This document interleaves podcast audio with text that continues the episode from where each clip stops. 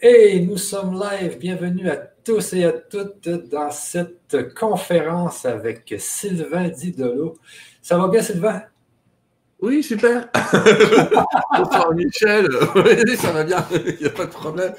Oui, on rigole parce qu'on sait qu'en France, notre président vient de faire euh, une interjection. Enfin bref, il vient de parler il y a, il y a 30 minutes en nous disant qu'on allait rester enfermé un mois. Ah, il y a un son de, décalage. Attends, hop, voilà, c'était de mon côté. Est-ce que tu m'entends bien là? Tu m'entends bien? Oui, je t'entends bien, mais en fait, je sais pas pourquoi j'avais un décalage de son, mais c'est bon, c'est réglé. Je disais, voilà, on vient d'apprendre qu'on est confiné pour un mois. Ben oui. Au Moyen Âge, ben écoute. J'écoutais justement avant qu'on fasse mm. la, conférence, je, je l'avais sur le Facebook avec BFM TV. Et puis, il a dit quand même que vous allez, c'est un peu comme l'année dernière, vous allez devoir avoir euh, des petits, euh, signer un papier pour sortir. Cette année, ah bah oui, oui, on va s'auto-autoriser à sortir. C'est euh, franchement, que, comme au mois de mars, c'était pas l'année dernière, c'était cette année. On a tellement l'impression que c'est loin, mais c'était bien cette année. Oui, oui, on va s'auto-signer une petite autorisation de sortie qui dit qu'on a le droit de sortir une heure pour faire les courses, faire pipi avec le chien euh, s'occuper des, vieux éventuellement, déjà ça c'est un effort, on aura le droit d'aller voir nos anciens, ça va changer. Oui, oui, euh, oh, c'est génial ça le coup des autorisations. Allez, on va pas se plaindre. Nous on a des autorisations et vous au Canada vous avez des amendes qui coûtent une fortune. Donc je préfère encore euh, une autorisation qu'une amende qui coûte une fortune, mais bon, je sais pas. voilà. Bon, on y est, ça y est. À partir de vendredi, ça recommence le bazar. OK, c'est ah, à partir de vendredi. Je pensais que c'était à partir de ce soir. Ah, ben, profitez-en euh, jusqu'à vendredi. Nous, ici, euh, au Canada, moi, je suis dans une zone rouge. Euh, donc, ça fait depuis, je pense, deux ou trois semaines qu'on ne peut pas avoir d'amis dans nos maisons. Les restaurants sont fermés, les bars sont fermés, les gyms sont fermés. Et puis, on ne droit à aucun contact dans nos maisons. Mais on a quand même réussi à avoir un plateau, là, ce que le gouvernement nous disait aujourd'hui. Donc, on est en mode plateau. Euh, donc, c'est à voir qu'est-ce que ça. Ben, j'espère. J'espère que c'est vrai. Je voudrais dire que ça va descendre après. Mais parce qu'il nous avait. Ah non, c'est ça, il nous avait dit vous êtes confiné pour un mois et c'est hier que le mois se terminait. Et il nous a dit vous êtes reconfiné pour un autre mois. ah oui. Moi, je trouve ça assez rigolo. Par exemple, tu sais qu'il est au Canada, mais Jean-Jacques Crèvecoeur, il avait dit en début de mois, en début de ce mois, il avait fait une émission pour euh, expliquer qu'au 28 octobre, on allait être confiné. Donc comment C'est là que ça pose question quand même. Je me pose juste des questions. Comment Jean-Jacques, enfin, si, il a expliqué sa source, mais comment est-ce que les mecs, ils savaient très très bien qu'à partir du 28 octobre, on allait être confiné donc pour ceux qui connaissent Jean-Jacques Crèvecoeur, je vous invite à réécouter les émissions de début de mois, voire du, euh, je sais même avant le début de mois, et vous savez qu'il l'a dit, il nous a expliqué qu'on allait être confiné. Oh, bon, mystérieusement, mystérieusement. En tout cas, oui, on est reparti. Que dire là-dessus euh, Que dire euh, tout le Je pense que tout le monde en a marre, mais ça, c'est normal. Il ne manquerait plus qu'on n'en ait pas marre. Il y a des pays qui ont l'air de bouger plus que d'autres, on est d'accord, et c'est compréhensible. Et je dis, avant qu'on me demande mon avis, moi je vous dis, faites ce que vous voulez. Si vous sentez d'aller manifester, allez-y. Si vous sentez pas d'y aller, n'y allez pas. Il n'y a pas de règles, il n'y a pas de, les guides n'ont pas un avis là-dessus. Est-ce que les guides nous demandent de manifester? Non, les guides, et on va en parler sans doute tout à l'heure, ils nous demandent d'arrêter d'avoir peur. Parce que la vague qu'on a en ce moment, c'est pas une deuxième vague, c'est une seconde vague. C'est un autre virus, celui qu'elle a aujourd'hui. C'est une autre variante du même du, du, premier virus, mais c'est pas le même. Il a un taux de mortalité beaucoup plus faible, il a un taux de propagation beaucoup plus rapide. Mais tu vois, donc un, il va plus vite, mais il est quand même beaucoup moins mortel. Euh, et, donc, les guides, leur, parce que comme ça, je le donne tout de suite, les guides nous disent juste arrêtez d'avoir peur, arrêtez d'avoir peur, soyez tenace, c'est un truc qui est sur la longueur, ne vous laissez pas faire. Souviens-toi, souviens-toi, on n'en avait pas la dernière émission, mais les guides avaient dit que la fin d'année, c'était des pertes de liberté qu'il fallait travailler cette notion de liberté. Je ne sais pas comment ça va se travailler, mais ça se travaille clairement. Euh, quitter la peur, euh, travailler la liberté, pour être le plus paisible possible. J'ai vu que vous avez fait des, manifestations au Québec qui étaient rigolotes, c'est-à-dire tout, le monde sur la route, sur des dizaines de kilomètres. C'est plutôt, c'est plutôt une bonne idée. C'est plutôt une bonne idée. Euh, que, que, que, dire d'autre? En tout cas, faites de votre, faut profiter de chaque moment. Il y a toujours du positif dans le négatif. Ça pose de grandes questions. C'est important que les gens comprennent que c'est pas une deuxième vague, mais une seconde vague, pour pas qu'on s'imagine que c'est aussi puissant. Et puis surtout, alors là, c'est à titre un peu privé que je te parle, mais c'est bizarre parce que, en fait, on a des politiques, je sais pas vous, mais nous, ils, nous ferment le pays parce que les réas sont pleines. Le problème, c'est qu'en France, tous les ans, à la, moi, j'ai bossé dans les hôpitaux et cliniques, hein, tous les ans, à la même période, les réas sont de toute façon pleines. avec des grippes, avec des machins, avec des trucs, mais c'est plein tous les ans. Donc on pouvait pas dire qu'on savait pas que ça allait être plein. C'est comme ça tous les ans. C'est pas une nouveauté. Donc étendre le nombre de lits de passer un peu plus dans le privé, et puis surtout ce qui manque là, ça c'est encore un avis personnel, c'est pas les guides, mais c'est des soins. Avant, que les gens soient malades, faut les soigner. Ah oui, on a un ministre, premier ministre, il est trop fort. Ah, il est, je l'adore. Il a dit que l'idéal, ce serait de pas être malade. Je suis d'accord avec lui. Ah, si t'es pas malade, il n'y a pas de monde à l'hôpital. Si personne ne se bat, les policiers ont pas de machin. Et s'il n'y a pas le feu dans les maisons, les pompiers servent à rien. on est d'accord. Mais encore une fois, il y, a des, remèdes. Et j'invite vraiment l'invitation que je fais, et c'est aussi celle des guides, c'est de renforcer son immunité énergétique, oui, mais aussi de renforcer son immunité tout court. Donc on recommence, on l'a déjà dit, c'est pour ça qu'on va pas, on va éviter, on on a dit qu'on parlait pas trop de Covid, enfin pas que de Covid ce soir, mais renforcer l'immunité, vitamine C, vitamine D, euh, des remèdes naturels. Au Canada, vous avez encore, je crois, un accès à la quercitine qui a l'air qui l'air de fonctionner. Euh, L'Artemisia annua, qui est une plante de Madagascar, ils n'ont pas de problème particulier à Madagascar, ça se passe très bien. Euh, c'est des plantes auxquelles vous pouvez avoir accès aussi. Et tous ces outils de renforcement du système immunitaire sont la base donc il a raison Castex quand il dit euh, faut pas être malade, mais ne pas être malade, c'est renforcer son système immunitaire. Et s'il y a un truc qui tue le système immunitaire, c'est bien la peur. Hein. C'est bien la peur, c'est bien de se dire oh là là c'est terrible, gardez-moi enfermé en prison, je ne risque rien. Oh, laissez-moi en prison, je ne risque rien. Non mais ça c'est ça, c'est assez, euh, c'est assez terrible. Donc on quitte la peur, on renforce le système immunitaire. Et j'allais dire comme tous les ans, Michel, on est en début d'hiver, donc c'est le moment de faire des, euh, c'est son petit boost immunitaire pour éviter la grippe, le machin et tout un tas d'autres maladies. Hein. Il n'y a pas que le Covid. Il y a des épidémies de gastro, il y a l'épidémie de grippe qui va arriver. c'est assez rigolo d'ailleurs parce que je vois que le laboratoire Roche est en train de préparer un test pour différencier dans un test le Covid de la grippe. Ça pose question aussi.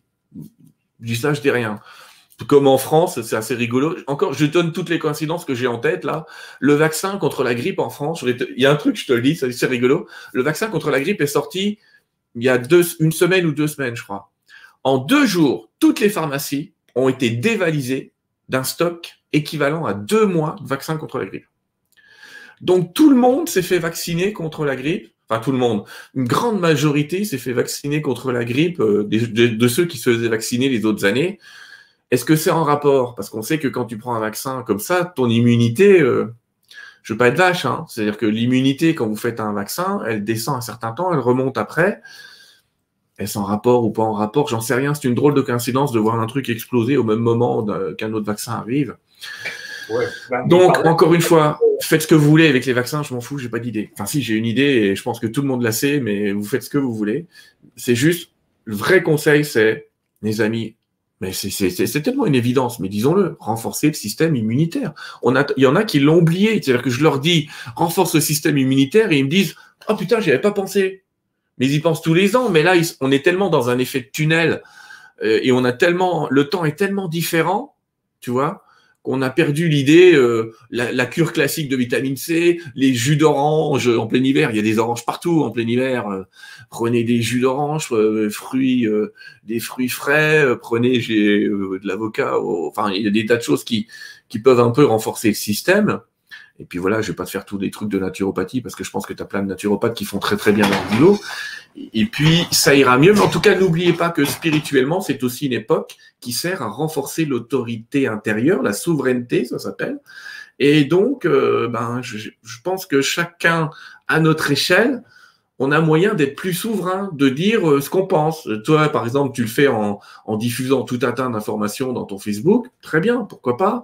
Il y en a qui vont dehors, très bien, pourquoi pas. Il y en a qui glissent un mot par-ci, par-là quand ils font des courses en disant, du ton quand même, vous exagérez peut-être un peu. Euh, j'ai passé un mot aujourd'hui, tu sais, je vais voir mon père qui est dans, il est malade et il est dans un, un soin de suite et de rééducation et il faut signer un registre à l'entrée. Et je leur dis, pourquoi on signe le registre? Ils me disent, pour le Covid, très bien, mais je le signe avec quoi? Bah, avec le stylo. Je dis, mais regardez le stylo là, que vous me donnez. Il n'est pas désinfecté. Donc, quelqu'un a le Covid. Je prends, il prend le stylo, il écrit son nom, son prénom, qui vient voir, parce qu'on a le droit de voir nos anciens. Une personne, une heure par jour. Hein. Sympathique. Donc, euh, tu fais ça. Mais si le suivant, il n'a pas le Covid, bah, il va prendre le stylo et il va choper le Covid grâce au stylo. Parce qu'on sait maintenant que ça peut tenir 28 jours sur une surface. Donc, c'est sympathique. C'est sympathique. Donc, en fait, une mesure qui sert à éviter le Covid pourrait être le meilleur moyen de le répandre. Mais tu vois, ça c'est le genre de truc que moi j'ai fait, mais c'est pour dire, il y a moyen de passer des messages quand même. C'est ce qu'on fait pour éviter pourrait en fait propager.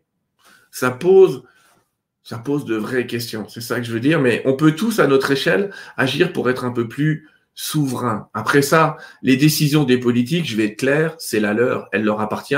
De toute façon, là aussi les guides l'ont dit, de toute façon, il y a une justice dans tous les sens du terme, euh, du ciel, de la terre, euh, mais on finira par savoir que qu'il y a des choses qu'il fallait pas faire. Mais ça, c'est personne n'aimerait être à leur place. Ils font leur boulot comme ils peuvent avec les données qu'ils peuvent, et puis c'est pas des médecins. En même temps, euh, voilà, voilà, voilà ce qu'on peut dire. Donc vous avez eu mon avis à moi, vous avez l'avis des guides, quittez la peur, travaillez votre souveraineté. C'est important ça, le quitter la peur est très très important, notamment cette peur primordiale qui est la peur de la mort. Mais comme on en a parlé dans la dernière émission, on va pas recommencer. Mais euh, la peur de, enfin ça dépend des questions, tu me diras. Mais la peur de la mort, c'est primordial de la passer. Tant que vous réfléchissez en monovie, j'allais dire, mais vous allez flipper pour tout et n'importe quoi. En France, on sait, on le sait, il y a les renseignements généraux qui ont déjà commencé à passer des mots pour dire qu'il allait y avoir des attentats. Ah oui, parce qu'on a dit, euh, le président ou, le Premier ministre a annoncé qu'on était officiellement contre l'islamisme radical. Ces mecs, ils ont passé des trucs partout. Donc oui, forcément, il y a des endroits où ça va péter. Mais on va avoir peur de quoi? On recommence. On va avoir peur d'attentats n'importe où. On va avoir peur euh, de mourir. On va avoir peur de plus avoir de sous. Mais tant qu'on sera sous le contrôle de la peur, c'est pas deux, c'est pas des secondes vagues, ça va être une troisième, une quatrième, une cinquième. Et les guides, disent, on ne peut pas aider des gens qui sont dans la peur. On ne peut aider que des gens qui sont dans la souveraineté. Ceux-là, on va les élever.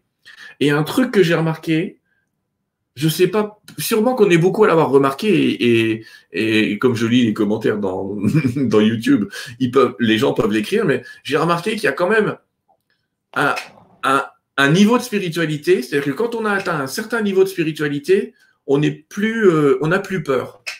Et on n'est plus dans ce système-là. C'est-à-dire on finit par voir les choses de manière beaucoup plus claire. C'est pas une question d'intelligence, euh, j'ai un bac plus 2, plus 25, j'ai fait des études par-ci par-là. C'est une question d'élévation de conscience. Et en fait, dès que tu quittes, dès que tu es dans une vision en dehors de la mort, tu arrives à voir les choses de manière beaucoup plus claire. Pourquoi? Parce que tu évites ce qu'on appelle en psychologie euh, l'effet tunnel, quoi. C'est-à-dire, je, suis tellement focalisé sur pas mourir que je laisse tout passer. Et puis, il faut pas être dupe du fait que on nous montre ce Covid, mais qu'est-ce qu'on nous montre pas? Ça pose d'autres questions. Qu'est-ce qu'on nous montre pas par ailleurs? Euh, Je le disais encore l'autre fois à quelqu'un, je disais, mais vous vous rendez pas compte, il y a le nombre, il y a, plus de morts chaque jour euh, de crise cardiaque que du Covid, donc euh, que pour nous de l'hypertension. Hein. Tu sais que, ouais, par exemple, il y a 20 suicides par jour, donc des causes de mortalité, il y en a plein.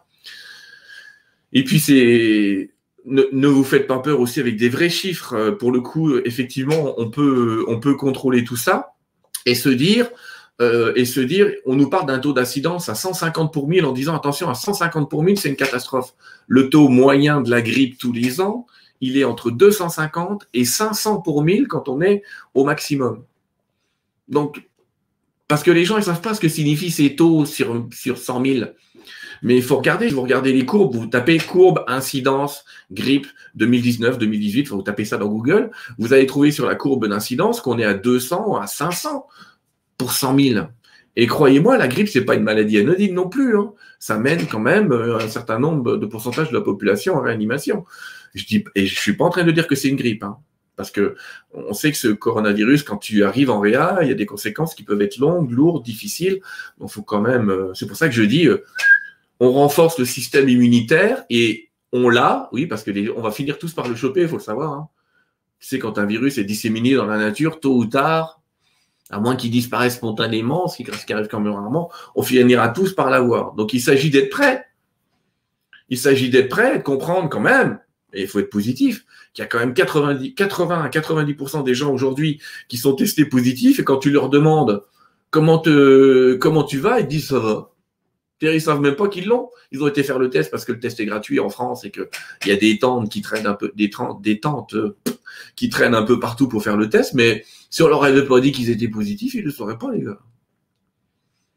Donc, apprenons à vivre avec ces virus et pour reprendre, comme je te le disais, les mots du docteur Raoult hier soir, on en pense qu'on veut, du monsieur, il est, il est assez, euh, il est particulier comme tous les médecins, mais il a raison, il dit si on commence à s'enfermer à chaque fois qu'il y a un nouveau virus, on n'est pas prêt de sortir. Hein. Parce que là, euh, ça va recommencer. On le sait que les nouveaux virus, vu les mélanges internationaux qui existent, vu les mélanges entre les espèces, vu la, déforestation, c'est-à-dire que plus tu vas dans des habitats où il y a des animaux et que tu amènes des hommes à ces endroits-là, etc., on le sait que ça génère des virus tôt ou tard. Tu vois, là, on parle d'un virus de pangolin, donc ça encore, c'est une connerie, mais enfin, on nous parle de trucs, mais euh, ça va continuer à arriver. Donc, apprenons à vivre avec, apprenons à renforcer notre système immunitaire avec des pratiques énergétiques, avec des pratiques physiques, avec de l'allopathie, de l'homéopathie, ce que vous voulez, tant que ça marche, on s'en fout. Euh, et le terrain, le terrain, le terrain, c'est quand même fou, euh, fou qu'on qu'on n'en parle pas. C'est quand même fou qu'on te parle des dégâts, mais on te dit pas comment les éviter. Quand même, un journaliste, il pourrait prendre cinq minutes pour dire comment renforcer votre système immunitaire, les amis. On le sait. Tout le monde le sait, n'importe quel médecin le sait. Oui, mais ils ne disent pas. Ils ne veulent, pas s'attarder au fait de, prendre soin de sa santé, de faire en sorte qu'on aurait moins de misère avec la, COVID. En plus, en fermant les gyms, les gens arrêtent de s'entraîner, les gens s'enferment dans leur maison. Ça, c'est ce que dit le docteur Perron. L'air est cinq fois plus pollué dans les maisons qu'à l'extérieur. Donc, les gens respirent des champignons, ils respirent toutes sortes d'affaires dans leur maison c'est, mais c'est, une folie qui se passe. ce qu'ils font, c'est qu'ils ils vont mettre tout le monde dans les maisons. Les gens n'auront plus de vitamine D parce qu'il n'y a plus de soleil. Déjà, la vitamine D, c'est important, mais c'est. Oui, ça, il y a une étude. désolé, les études, j'en, lis encore. C'était mon ancien métier, je continue à en lire. Il y a une étude qui est sortie aujourd'hui, tu as raison, pour dire que 80% des patients hospitalisés pour Covid manquent de vitamine D. C'est, terrible. Alors qu'on sait que c'est une vitamine qui rebooste l'immunité. Hein. Ben oui ils font. Et là, le fameux vaccin de la grippe, il y a une chercheuse, euh, je ne me souviens plus de son nom, mais elle avait parlé, euh, elle était directrice du CNRS, je pense, en France. Elle disait qu'il y avait l'interférence virale qui, avait eu euh, un effet en Italie, en, en, Italie du Nord, parce que tout le monde s'était fait vacciner pour la grippe et tout le monde s'était fait vacciner pour la méningite. Et quand la COVID est arrivée, ces gens-là ont été plus vite que les Tu sais que c'est ce qu'a dit le professeur Montagnier, qui a eu le prix Nobel euh, à une époque pour. Euh, c'est le découvreur du sida. Et le professeur Montagnier, il a dit la même chose. Il a dit euh, on ne comprend pas, faut se méfier de l'interaction entre un vaccin et même le futur vaccin hein, qui va arriver. Personne ne teste s'il va y avoir une interaction entre les deux. on a déjà du mal à tester le futur, c'est pas pour tester le futur en interaction avec un truc du passé. Ça pose question. C'est terrible parce que là, à la radio, l'autre fois, il y avait des jeunes de 30, 35 euh, ans qui disaient Allez tous vous prendre le vaccin de la grippe, ça va protéger, euh, ça va protéger les autres de, la COVID. Mais imagine que si, le, si tout le monde prend un vaccin qui cause de l'interférence virale et que la COVID devient plus dangereuse parce que justement, il y a de l'interférence virale dans le corps, il faut faire attention quand même. Tu les vaccins de la grippe, on le laisse aux personnes âgées. Ben voilà, les personnes à risque, pourquoi pas? Effectivement, c'est des personnes à risque, ça pose des questions. Et je dis pourquoi pas, hein. j'ai pas dit oui, j'ai dit pourquoi pas. Hein. c'est vrai qu'on entende bien mes mots. J'ai dit pourquoi pas, j'ai pas dit oui.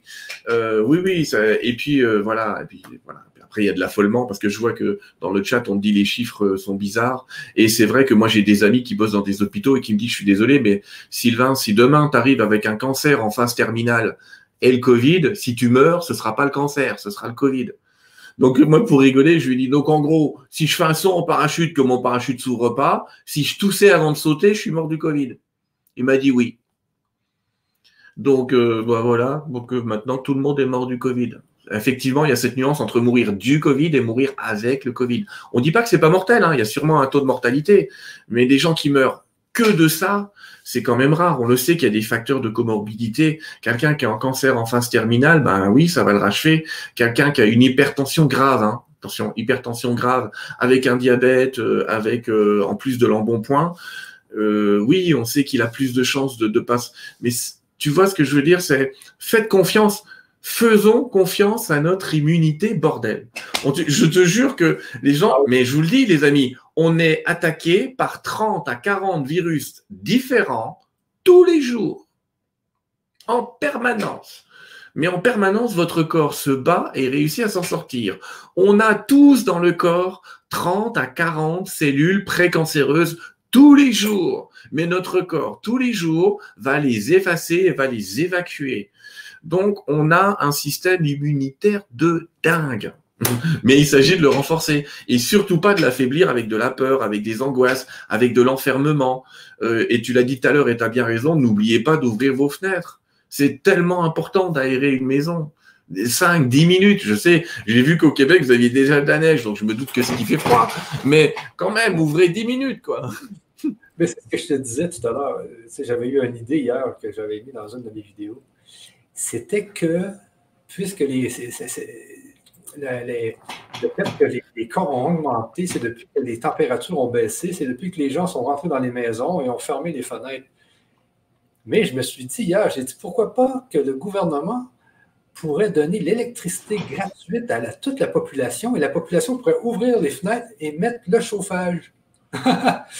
Donc, les fenêtres resteraient ouvertes et mais les gens chaufferaient leur maison. Euh, Super idée, je te laisse en parler à M. Legault. ouais,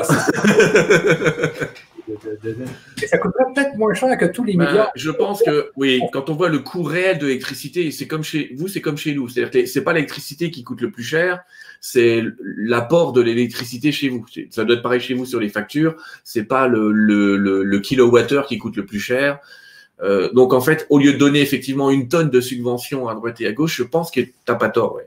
à mon avis, le coût serait pas énorme. Par contre, il y aura un coût de consommation. C'est est-ce que vos usines qui fabriquent l'électricité tiendraient le choc par rapport à la surconsommation? Ça, j'en sais rien. non, je ne pense pas parce que l'hiver, souvent, ils nous, euh, nous envoie des, avertissements comme de quoi qu'on doit euh, économiser l'électricité pour pas justement que ça déborde le système hydroélectrique du Québec. Donc, l'idée, euh, il faudrait peut-être qu'il fasse beaucoup plus d'énergie, euh, j'imagine. Mais bon, l'idée, c'est que, l'air circule et puis que les gens désinfectent. Si on est d'accord avec ça, Sylvain, oui. désinfecter et faire circuler l'air dans les mm. espaces clos, parce que dans les espaces clos, l'air est cinq fois plus pollué qu'à l'extérieur. Donc, ces virus, les bactéries, tout se développe dans la pollution. Et c'est sûr que dans les espaces clos, ben, l'air est plus pollué. Le virus y en profite. Et c'est comme quand il y a eu la peste avec les, rats. Quand des choses sont polluées, il y a des virus, bactéries, il y a toutes sortes de choses. Donc, il faut dépolluer.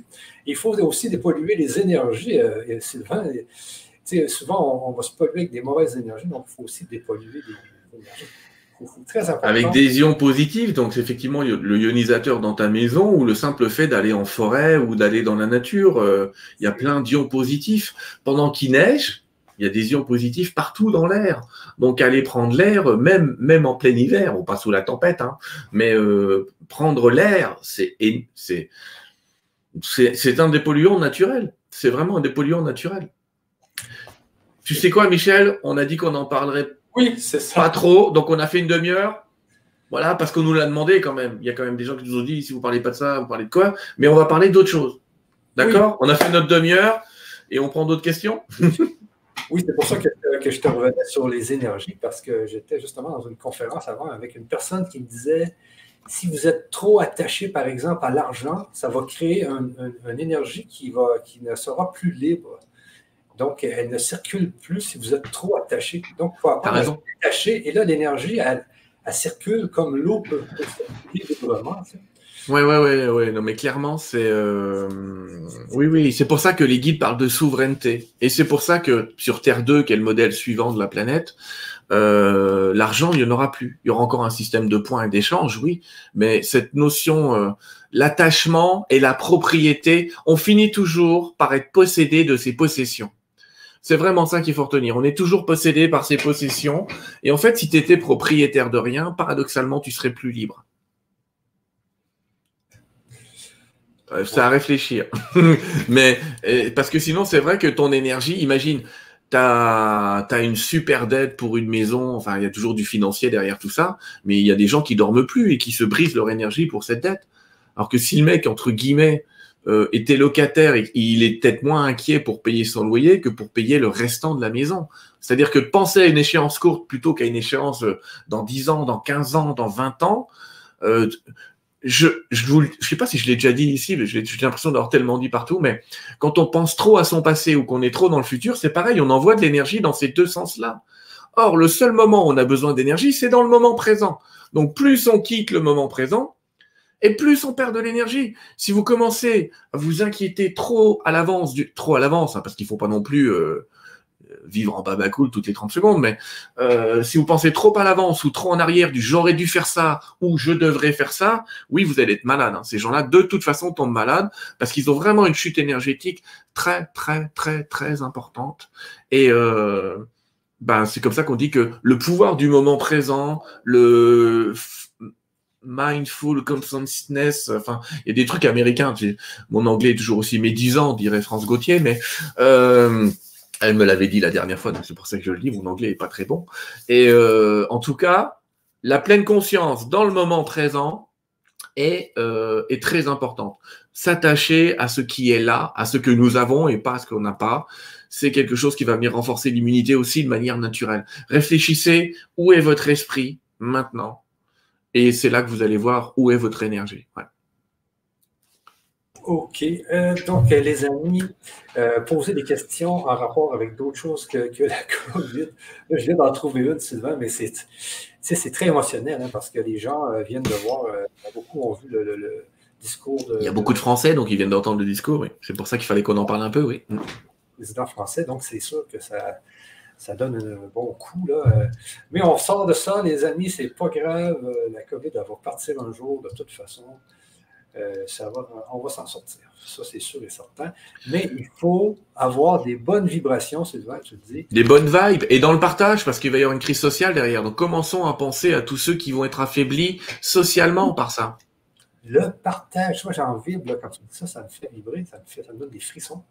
Le partage, parce qu'il y a beaucoup de monde qui vont avoir vraiment de la misère. Surtout ceux qui. Moi, je pense à ceux qui ont fait des entreprises qui vont les perdre, tu sais, qui ont travaillé des, 30 ans, 35 ans, 40 ans à faire. Euh, à travailler dans leur entreprise qu'ils ont créée.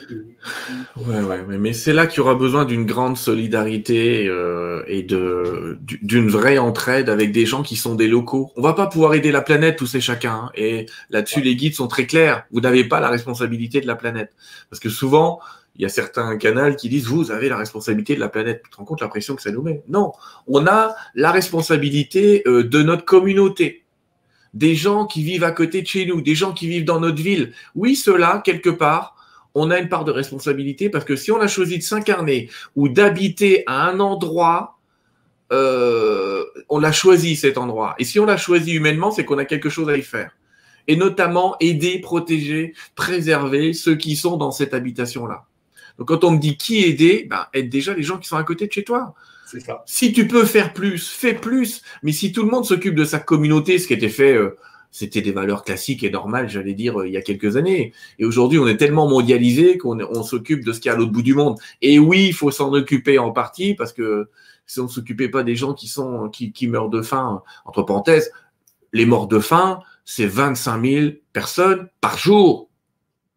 25 000 personnes par jour meurent de faim tu vois, la proportion par rapport à ce dont on discute avant n'a rien à voir. Donc oui, cela, occupons-nous-en, j'allais dire, occupons-nous-en un petit peu, mais occupons-nous encore plus de ceux qui sont proches, à côté de nous. Parce que ça aussi, cette solidarité-là, C'est, on nous a appris à vivre seul. Et moi, ce que je regrette socialement dans ce qui est en train de se passer, c'est que on va finir par avoir peur de l'autre. Par se dire, le mec en face de moi est un ennemi parce que psychiquement, hein, on va garder ça en tête, hein, il y aura un vrai choc psychologique de ce qui se passe. L'autre qui est devant moi est peut-être un ennemi. Pourquoi? Parce qu'aujourd'hui, l'autre qui est devant moi est peut-être porteur d'un truc qui peut me tuer. D'accord, mais avant, on n'y pensait pas, heureusement. Quand tu avais la grippe, t'imagines qu'en période de grippe, on s'embrasse tous. On se posait pas la question. Et maintenant, tout le monde se pose la question. Euh, tout le monde se pose la question. Donc, l'autre devient l'ennemi inconsciemment. Donc, en fait, au lieu de créer une unité de personnes qui vont travailler ensemble, on crée des gens qui vont se séparer. On va rester dans des gens dont on est sûr, qu'on connaît bien, parce que l'inconnu est inconnu, donc l'inconnu est peut-être dangereux. Et l'erreur, l'erreur stratégique socialement, l'erreur stratégique spirituellement, ce serait de croire en ça, j'allais dire. Ce serait de se, renfermer sur un monde qui serait euh, renfermé sur lui-même parce que l'autre potentiellement serait l'ennemi. Non, l'autre est l'ami, l'autre est celui qui va nous aider. Et si on comprend ça, si on aide les gens qui sont à côté de nous, ne vous inquiétez pas, l'univers est bien fait. Un jour, j'allais dire, Dieu vous le rendra ou l'univers vous le rendra parce que la personne qui vous semble inutile, demain sera peut-être la personne la plus utile du monde. Et moi, je me souviens un jour d'ailleurs d'une dame euh, qui, m'avait fait la remarque et qui a dit, tu vois, il y avait un pauvre qui était à côté de chez moi. À chaque fois que je disais, il avait bosser, ce mec. Et puis euh, un jour, la dame se fait agresser. Ben, le seul qui est passé l'aider, c'était le pauvre. C'était le mec qui était par terre et qui demandait des sous. Ça a été le seul, euh, parce que c'était à Paris, ça a été le seul qui est venu lui filer un coup de main.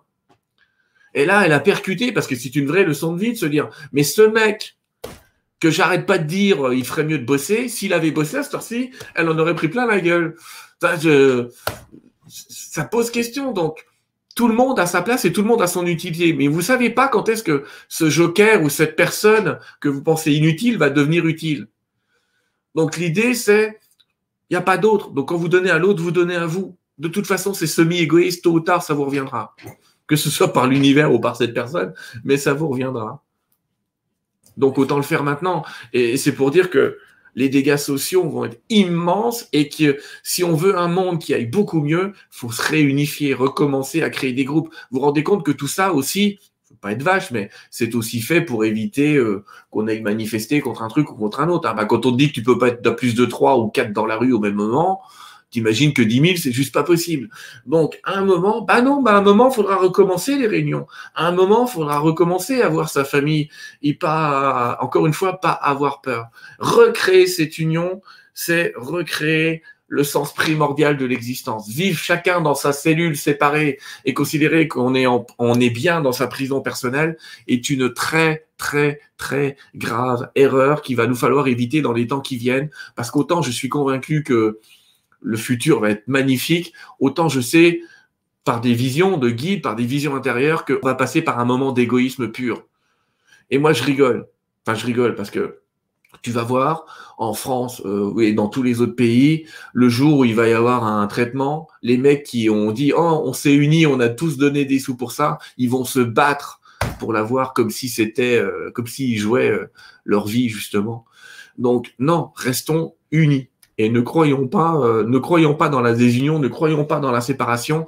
N'oubliez pas, en fait, euh, je sais plus quel est le, je crois que c'est infernal. Il y a un mot, euh, diable, Satan, ça signifie avant tout séparation. Et le Dieu, c'est uni. Faut se créer une religion. Religion, ça vient d'un terme grec ou latin, je sais plus, religare, qui veut dire réunir, rassembler.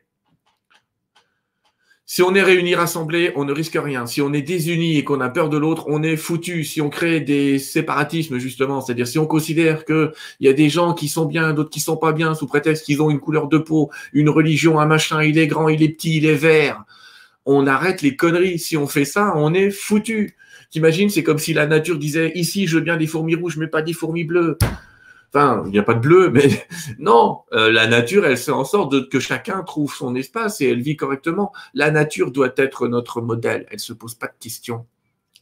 Enfin, elle s'en pose. Il y a des guerres aussi dans la nature, faut pas rêver. Et ce que je veux dire, c'est que c'est beaucoup plus naturel de, laisser euh, les animaux, euh, enfin, de laisser une synergie entre toutes les races d'animaux sur, cette terre. Et nous, en tant qu'humains, pourtant de la même race, c'est vraiment, c'est vraiment le moment de s'unifier. À un moment, on essaye de nous désunir, de gré ou de force, par le confinement, par des peurs, par des machins. C'est au contraire le moment de dire non, non, non, non. Plus vous allez me dire que lui, c'est pas mon pote, et plus ce sera mon pote. Et là, je vous jure qu'on change de monde. Parce que c'est nous qui allons changer le monde. les, les mecs qui dirigent, ils sont, il y a une proportion, il y a eu plusieurs enquêtes. Il y en a un pour un million. C'est-à-dire qu'on est un million en face d'un mec qui a un pouvoir de décision. Rendez-vous, reprenez votre souveraineté. On est un million en face d'un mec qui prend des décisions. Donc, si sur le million là, il y en a 500 000 qui ont une attitude, le mec au-dessus, il n'a pas trop le choix. Il va être obligé de, de suivre le mouvement. Et si c'est un mouvement positif, il va suivre le mouvement positif. Si c'est un mouvement négatif de, de genre, ah, bah oui, mais c'est de la faute de tous les machins, de tous ces étrangers, on est foutu, il faut pas les faire rentrer. Eh ben, à ce moment-là, ben, on est foutu on est foutu. C'est le sketch de Fernand Reynaud dans les années 70, euh, euh, quand il disait J'aime pas les étrangers. Ils viennent manger le pain des Français. Et à la fin du sketch, Fernand Reynaud t'explique On n'a plus de pain parce que l'étranger, c'était le boulanger. C'était ça son sketch. C'était d'expliquer euh, On commence à râler, foutez-les dehors. et puis après, on dit quoi? On dit quoi? Et on s'aperçoit que c'est des, des, Africains fantastiques qui, qui, sont dans le métro à réparer le métro tous les matins parce que t'as pas un mec qui veut y aller, que c'est des, des, des, Espagnols et des Portugais qui font des maisons magnifiques parce que les Français veulent pas y aller. Tu vois ce que je veux dire? C'est un moment arrêter les trucs parce que on va tout arrêter dans ces conneries-là. On, on va finir par créer des, des séparations et des micro-guerres là où on a besoin d'être unis. Le monde suivant sera uni ou il est mort. C'est c'est dur ce que je suis en train de dire. Et quand je dis ça, tu vois, je me fais porteur de la voix des guides, vraiment. Hein. Euh, le, monde, quand je dis qu'il est mort, ça veut dire qu'on va vers un, ce qu'on appelle une dystopie. C'est pas, c'est l'inverse d'une utopie. L'utopie, c'est un monde merveilleux. La dystopie, c'est un monde horrible. C'est tout à la chinoise, quoi. Hein. On nous met un badge, euh, on nous met des petites puces, on nous contrôle à la virgule, on nous dit ce qu'il faut faire, où il faut aller, ce qu'on doit voir et tout le bordel. Donc là, c'est mort. On va dans cette dystopie. Alors que si on est unis, bah, tout va bien tout va bien se passer et on va trouver des systèmes bah, locaux qui vont marcher. On l'a toujours su faire. Tu sais quoi? Au Moyen Âge, les gens ils mouraient pas parce qu'ils mangeaient pas de bananes. Hein. franchement, ils avaient d'autres raisons de mourir d'ailleurs. Mais, voilà, on va s'en sortir. Donc, euh, dans tous les cas, le message des guides en ce moment va vers une union, va vers une réunification, va vers le fait de regarder ce qui se passe comme une pièce de théâtre. Je te l'ai dit tout à l'heure, mais on va en rigoler à la fin d'année. Quand il va y avoir, moi j'attends, tous les ans j'attends ça avec impatience. Vous connaissez ça au Québec, peut-être qu'en France vous savez pas, mais je vous invite à regarder ce qu'on appelle le bye bye euh, au Québec. C'est une émission particulière euh, ou des euh, satiriques où des gens reprennent en sketch tout ce qui s'est passé pendant l'année. Et moi, je vous avoue que le bye bye 2020, mais j'attends ça avec une grande impatience. Je suis déjà en train de le voir. Mettez le masque, mettez pas le masque. Avancez, n'avancez pas. Enfermez-vous. Ah, surtout allez dehors. Prenez les vacances, prenez pas de vacances. Sortez, ne sortez pas. Mais on va rigoler de tout ça. On va rigoler de tout ça. Mais on peut en rigoler dès maintenant. Mais mec, on va prendre une décision. On prend pas de décision. On prend une décision, mais pas celle-là. Ah oui, mais d'accord. Mais t'as dit quoi, toi? Non, mais c'est ouf. Rigolons déjà. Ils sont trop drôles. Ben, bien sûr, c'est pas facile quand on est dedans. C'est pas drôle quand on est malade. C'est pas drôle socialement, mais on a le droit d'avoir une espèce d'humour noir et de se dire, ah, c'est quand même, c'est quand même comique ces conneries. C'est quand même comique. Moi, j'ai vécu des événements terribles aussi pendant cette crise. Tu le sais bien, mais pour autant, eh ben, moi, j'en rigole quand même parce que je me dis, euh, mais quand on va prendre ça avec du recul, on va dire, bah, ils ont eu raison d'essayer, mais ça n'aura pas marché. Hein. Donc, quittez la peur, retournez à la réunion. Je vais pas parler de trucs parce que c'est le message général des guides. Et franchement, beaucoup de guides en ce moment vous parlent de cette réunion. Mais quittez la peur, quittez la peur, parce que là, on va, on va essayer de vous faire peur, c'est sûr. Et à tous les jours, vous allez voir des chiffres en rouge, des morts, des ci, des ça. C'est terrible. Il y, a des, il y, a des, questions. Euh, il y a des... Parce que questions. Vas-y. Euh, Sylvain, il y a des questions. Mais je voulais juste un dernier petit commentaire c'est que ils ont, tellement fait peur au monde aussi, ici au Québec, euh, dans, la première vague, que je pense que c'est 4000 infirmiers, infirmières qui ont pris leur retraite. Ils sont partis, il y avait peur. Moi, j'ai vu ça. Mmh. Les gens avaient peur. Parce que nous, en, hiver, en octobre, habituellement, les hôpitaux sont pleins, mais là, il n'y a plus de monde. Ça fait que même avec la grippe saisonnière, il n'y avait pas assez de personnes pour s'occuper des gens. C'était déjà le cas avant, on sait. les gens se sont sauvés. Tu vois, c'est la peur qui est en train de créer cet état c'est la, bah, peur. La peur et la fatigue, hein. tu sais qu'elles sont en burn-out, les pauvres aussi, hein. Euh, c'est compliqué. Ben, c'est vrai, que les gens auraient été, euh, auraient dit, bon, on a un petit traitement avec l'hydroxychloroquine, du zinc un peu, avec un, peu d'azithromycine. On va essayer ça, puis on va regarder qu'est-ce que ça donne. Juste l'effet placebo de ça, s'il avait fait ça au début de la première vague, il aurait dit, on l'essaye. Imagine, les gens n'auraient pas eu peur, les gens auraient pris de la vitamine D, les gens auraient été dehors, les gens auraient pris l'air. Imagine, imagine. Mais des fois, je me dis, mais pourquoi qu'il y a quelqu'un qui a dit, ah il y a peut-être une personne sur 100 000 qui peut faire une crise de cœur. J'ai vu une caricature, j'ai vu une caricature de quelqu'un qui faisait dire à, un ministre de la santé, qui faisait dire, euh, ne prenez pas un traitement dont on n'est pas sûr, choisissez plutôt une mort dont on est certain. Ah oui, c'est ça, je l'ai vu aussi. Donc tu te dis, euh, mais t'as tout compris. Je trouve que le mec qui a fait la caricature, il a tout compris. C'est plutôt que de prendre un traitement qui soigne pas tout le monde, mais quelques-uns, prenez surtout rien. Donc effectivement, c'est assez particulier. Allez, qu'est-ce que tu as comme question, dis-moi On sort de, de, de, ça, là. on sort de, la COVID. Alors. Donc, de la petite Marie Sylvain, que peux-tu nous dire par rapport à l'ascension de la Terre en ce moment et notre propre ascension en 5D. Alors, j'en ai déjà parlé souvent, mais c'est pas grave, on recommence. On est déjà en 5D. Nous sommes déjà dans cette cinquième dimension. Nous sommes déjà euh, des êtres, alors pas vraiment maîtres d'ascension, nous sommes déjà des êtres ascensionnés. Simplement, on continue on continue à parler, on continue à agir comme si on était en 3D et en 4D. Or, on voit qu'il y a, une, il y a des générations de, de, jeunes qui naissent avec, euh, j'allais dire, certains pouvoirs et capacités qu'avaient pas les anciens. On voit que on voit que les choses vont plus vite aujourd'hui, vous l'avez vu. On voit qu'on obtient euh, beaucoup de guérisons, euh, de guérisons spontanées beaucoup plus rapidement qu'auparavant. Les miracles, entre guillemets, par des guérisseurs arrivent beaucoup plus souvent qu'auparavant. On est déjà en 5D. J'en ai déjà parlé en disant, imaginez, ça fait 22 000 ans qu'on s'incarne sur Terre. C'est à peu près le cycle de préception des équinoxes. Et ça fait 22 000 ans qu'on est dans un avion. Et à chaque fois que tu as un mec qui dit on va ouvrir la porte de l'avion, on va voir ce qui se passe derrière, tout le monde lui saute à la tronche en lui disant hop, hop, hop, hop, Fais pas ça, on va tous crever. Sauf que là, en 2012, tu vois, l'avion, il a atterri. On est sur le tarmac et personne n'ose ouvrir la porte parce qu'on est tellement habitué à ne pas ouvrir cette porte de sortie, à ne pas oser regarder des nouvelles méthodes, des nouvelles techniques, ou à se reposer des questions sur tout ce qu'on pensait vrai auparavant. Et c'est là l'erreur, c'est de croire que tout ce qu'on a pensé jusqu'à présent était vrai. C'était vrai jusqu'en 2012, j'ai envie de dire. Mais ça n'est plus maintenant parce qu'il y a des, modifications d'un tas de règles, même physiques. Même physique il y a des tas de scientifiques, euh, de scientifiques nucléaires et d'autres, hein, pas, mais qui ont, réussi. Et, je partage totalement l'avis. Euh, ben, les guides me l'avaient dit aussi, mais j'ai vu Patricia Daré avec des mêmes choses.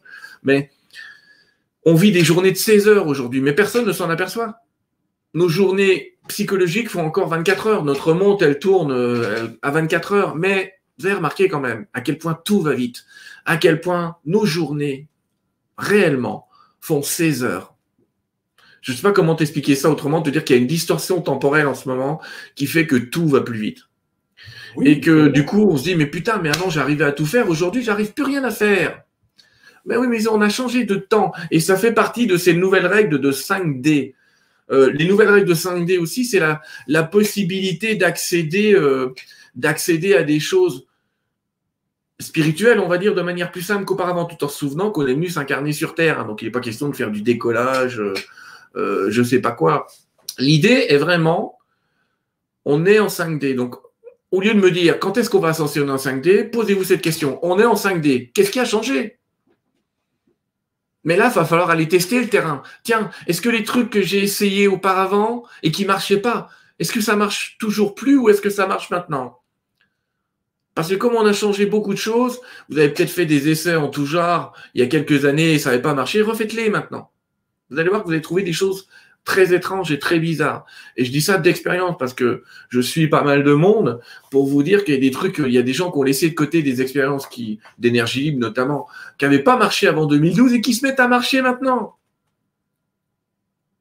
C'est assez. Il se passe plein de choses exceptionnelles. Il y a des. Encore une fois, tu sais, les guides avaient dit dans. Il y a quelqu'un qui m'a envoyé une canalisation que j'avais fait euh, euh, l'année dernière ou l'année d'avant, dans laquelle les guides disaient Mais bientôt, on va vous montrer qu'il y a des enfants qui ont euh, trois voire quatre brins d'ADN. Paf, c'est sorti la semaine dernière. Plusieurs études qui montrent qu'il y a des enfants qui naissent aujourd'hui avec trois à quatre brins d'ADN comprendre que le codage ADN de notre corps euh, génère énormément d'énergie, génère énormément de, notre faculté à être tout court. Alors, quand on voit ce qu'on arrive à faire avec deux brins d'ADN, imaginez c'est quoi quatre brins d'ADN S'il y a des amis suisses qui nous écoutent ce soir, renseignez-vous sur qui est par exemple Christina von Driem. C'est une jeune fille qui, quand elle est à l'école, euh, traverse le tableau avec sa main en disant Pardon, excusez-moi. C'est une des elle le fait pas exprès, hein, mais elle vit tout un tas d'expériences comme ça assez étranges. On a vu d'autres euh, jeunes filles ou jeunes hommes exceptionnels. Il y, a, il y, a, quelques cas auxquels je suis en train de penser qui volent dans les airs ça pose question. Alors quand c'est un de temps en temps, on pourrait se dire c'est pas vrai. Sauf que là, les guides nous le prédisent aussi, ça va devenir un phénomène de plus en plus courant. Tellement courant que dans une centaine d'années, 20% de la population aura vécu une expérience limite. On appelle ça les expériences limites. Euh, euh, donc ça fait partie, les EMI, les expériences de mort imminente en font partie, la psychokinèse, euh, c'est-à-dire la capacité de tordre des objets en fait partie, la télépathie en fait partie, 20% de la population qui aura vécu des phénomènes de ce genre-là. Et, là, les guides ont été assez précis pour vous dire, on va pas attendre une centaine d'années, d'ici 20 ans, il y aura déjà 10% de la population qui aura vécu ça. Imagine si, je te dis une question, juste un truc comme ça, imagine si 10% de la population vivait une expérience hors du corps. Et pour répondre à une question qu'on m'a posée tout à l'heure, non, je n'ai pas fait d'expérience hors du corps, ça fait 40 ans que j'essaye, mais je continuerai. Mais je, par contre, j'ai des tonnes de témoignages de gens qui l'ont fait, c'est pas le problème. Mais imagine que 10% de la population fait une expérience de mort imminente et revient. Quand 10% de la population a cette conscience absolue que la mort n'existe pas, forcément, ça change une société. Forcément, ça transforme complètement euh, une société. Quand on dit qu'il n'y a plus la mort, Admettons que tu dises aux gens, déjà, entre guillemets, on en a quasiment la preuve, hein, quand tu regardes les travaux du docteur Charbonnier, euh, de, de, de, tout ce qui était Raymond Moody, du docteur Ben Alexander, il y en a tellement aujourd'hui qui travaillent là-dessus. Euh, le dernier bouquin que j'ai lu, c'était le docteur Tellier, qui est l'ancien médecin de Lourdes. Il y en a plein qui font des, des bouquins là-dessus. C'est quasiment prouvé scientifiquement, j'allais dire, que la mort n'existe pas. Mais qu'est-ce qu'on en fait de cette expérience-là? Il y a des tas de gens qui font tout pour préserver la vie, préserver leur existence, mais s'ils pensaient en multivie, ils penseraient différemment. Ils commenceraient d'ailleurs à se dire qu'il y a des choses qui méritent de mourir. Aujourd'hui, tu vois, pour qui, pourquoi vous, pourquoi est-ce que vous mourriez aujourd'hui? Pose cette question aux gens. Généralement, avec de la chance, s'ils sont pas mariés depuis trop longtemps, ils te répondent leur femme. je dis ça parce que oh, bah, ou alors ils vont dire pour moi ou pour machin, mais t'entends plus dire euh, pour mon pays, pour la vie, pour la liberté. Enfin, t'as plus de valeur. les valeurs sont en train de toutes s'écrouler. Donc en fait, dans cette 5D, c'est normal, puisque les nouvelles valeurs, c'est la vie, la paix, la joie, l'union. Donc les vraies valeurs qui méritent de mourir, c'est pour la vie, paradoxalement, c'est-à-dire faire en sorte que la vie se déploie et qu'on ne meure pas tous de n'importe quoi. Euh, la joie, oui, bien sûr. Si tu vis dans un monde où tout le monde est enfermé et fait la gueule, ça vaut le coup de te battre pour que les gens arrêtent de faire la gueule. C'est une caricature, mais il y a peut-être des gens qui comprennent de quoi je veux parler. Euh, l'amour, bien sûr. Qui accepterait de vivre dans un monde sans amour? C'est pas vrai, personne. Le premier qui me dit moi, je fous de ma gueule. Parce que l'admiration, c'est-à-dire, il y a des gens qui me disent ouais, mais moi je vis pas pour l'amour, mais je leur dis t'aimes quand même bien qu'on t'écoute et qu'on t'admire. Mais l'admiration, c'est le premier degré d'amour. Même la haine est un degré d'amour. Puisque tu aimes tellement la personne que tu souhaites t'opposer à elle, si je puis dire. C'est bien sûr une espèce d'amour négatif, mais ça reste un amour, parce que si tu ne l'aimais pas, tu ne t'en occuperais pas. Quelqu'un que tu n'aimes pas, il dit des conneries, t'en a rien à foutre. Il faut avoir une part d'amour en soi pour s'opposer à une personne, quoi qu'on dise et quoi qu'on pense. Donc les plus grands ennemis sont finalement souvent les plus grands amoureux l'un de l'autre, même si c'est une espèce d'amour contrarié euh, particulier. Mais ça aussi, ça vaut le coup de se battre pour cet amour-là, entre guillemets. Et donc, on est en 5D, ça veut dire on a des pouvoirs qui, psychiques qui s'étendent beaucoup plus facilement qu'auparavant. Beaucoup de gens naissent avec ces capacités. Par contre, il y en a beaucoup qui s'imaginent qu'ils pourront en faire un métier demain matin. Voilà, c'est pas parce que quelqu'un s'est posé un aglo que c'est un bon maçon. Donc, il y a un moment, faut arrêter aussi. J'en ai cinq par semaine qui me disent, j'ai les mains qui chauffent, je veux faire magnétiseur. Bah oui, bah, vas-y, mais ça veut rien dire. Occupe-toi déjà de ta famille, du poisson rouge, et puis on verra après. Mais euh, non, on n'est pas tous faits pour ça. Et c'est pas parce qu'on a ces dons qui se développent, qui sont des dons naturels et qu'on avait un petit peu perdu dans le temps, que qu'il faut absolument faire un métier. Ça, je veux être clair avec tous ceux qui m'entendent. Hein. C'est je reçois énormément, tout, je reçois à peu près 80 à 100 courriers par jour, ça n'a pas diminué depuis un certain temps. Et pendant le confinement, c'était pire. Mais bon, ça j'ai mais comme euh, voilà, une fâcheuse tendance à répondre. Donc je vais dire que je réponds pas comme ça. euh, c'est pas vrai. Mais l'idée, elle est vraiment ces dons, c'est des trucs naturels. On n'est pas en train de trouver des trucs paranormaux, on est en train de trouver des trucs hyper normaux, mais qu'on a perdu. Et ces facultés d'instinct, de sentir, il y, a des gens à cette heure-ci, ils sentent, ils se disent, le mec qui me parle, je sais pas, il y a un truc, euh, ça passe pas, c'est pas sincère. Ben déjà, c'est leur détecteur qui se met en route. C'est déjà un détecteur intuitif qui se met en route et c'est un détecteur qui marche qu'en 5D. Parce qu'en 4D, ces gens-là, c'était des exceptions, quoi mais en 5D, c'est pas une exception. Donc, pour synthétiser ma question à Petite Marie, que je remercie, on est en 5D. Arrêtez d'imaginer qu'il y a un temps où on va y être, parce que si vous faites ça, c'est comme si vous disiez à votre esprit, quand je serai plus grand, quand je serai plus élevé, quand la traverse, quand la Terre aura traversé. Tu vois, tu mets tellement de camps devant que tu n'accéderas jamais au fait d'y être. C'est comme quelqu'un qui est sur une plage et qui dit, euh, c'est où la plage? Ben, Elle est là. Oui, non, mais la plage, là. Mais la plage, ben, elle est là. Mais si vraiment il percute pas qu'il y ait déjà, s'il veut pas voir, il verra pas. Pour lui, la plage, ce sera un lac comme derrière toi. Parce qu'on s'est fait une grande idée de ce qu'était la 5D. Hein. On s'est fait une énorme idée de ce que pouvait être la 5D sans s'apercevoir que c'est la même chose que là, mais avec une ouverture en plus des possibilités supplémentaires, humaines et extra-humaines, qu'on pourrait appeler extrasensorielles auparavant, mais qui deviennent super sensorielles maintenant et faciles. Oui, oui. Il y a, Franck Atem que tu connais, là. Oui. Euh, il parle des fois de la cinquième densité, c'est-à-dire la densité où les gens sont euh, sous forme de, de guide, j'imagine, d'énergie, euh, qui peuvent passer à travers les mais là, là aussi, tu sais, qu'est-ce qu'on appelle 5D euh, C'est pour ça que je connais Franck, effectivement. Et ce que Franck appelle ça, moi j'aurais tendance à appeler ça le monde de l'astral. Oui, ok, c'est vrai. Mais tu vois, c'est une question de vocabulaire. Pour moi, la 5D, c'est un truc sur Terre. Quand elle pose sa question, petite Marie, elle n'est pas en train de me parler du, de l'éther, effectivement, de l'endroit où sont les guides et l'endroit où vont les morts, qui sont effectivement une cinquième, une, une dimension supérieure. C'est pour ça que même moi, quand je fais des conférences, au début, je commence par écrire 3D, 4D, 5D, et puis généralement, pour m'amuser avec les gens, je transforme le 3D en X, le 4D en X plus 1, le 5D en X plus 2, et généralement, je dis, vous mettez n'importe quel chiffre à la place du X, ça marche. Ouais. Parce que ça dépend des bouquins que tu vas lire. Oui, mais ce qu'il ce qui, ce qui voulait dire là-dedans, c'est-à-dire que si tu as, par exemple, un chien qui. Euh, quand un chien nous regarde, des fois, il y a quasiment des, des, des yeux d'homme, OK? C'est-à-dire qu'on le regarde, c'est presque un homme. Et puis, euh, quand il se réincarne, ce chien-là, ben, il peut se réincarner en homme. Donc, Absolument. Il, est comme dans la, dimension des hommes, mais sous forme de chien. Et nous, on peut être comme dans la dimension des anges, mais sous forme d'homme. C'est-à-dire qu'on peut se comporter comme des anges, dans le fond. Ben, en fait, toutes nos dimensions, on les a en même temps. Ben, on a toutes nos dimensions en même temps. Tu sais ce que tu, ce dont tu es en train de parler, euh, je te remonte un dessin que je montre souvent, mais c'est ça. Donc en fait, nous, on est sur Terre, mais on peut avoir accès à un esprit christique qui est un peu au-dessus de nous, tout comme à Dieu qui est encore en haut. Mais c'est dans cette linéarité, on a l'impression qu'il n'y a que ça. On se dit, je ne suis que ça. Mais la réalité, c'est qu'on est tout en même temps. Et comment je monte mon état de conscience, parce que c'est bien une élévation de l'état de conscience, comment je monte mon état de conscience pour arriver à discuter avec cette partie-là de moi. Souvent, on dit que c'est quelqu'un d'autre, c'est mon guide, c'est machin.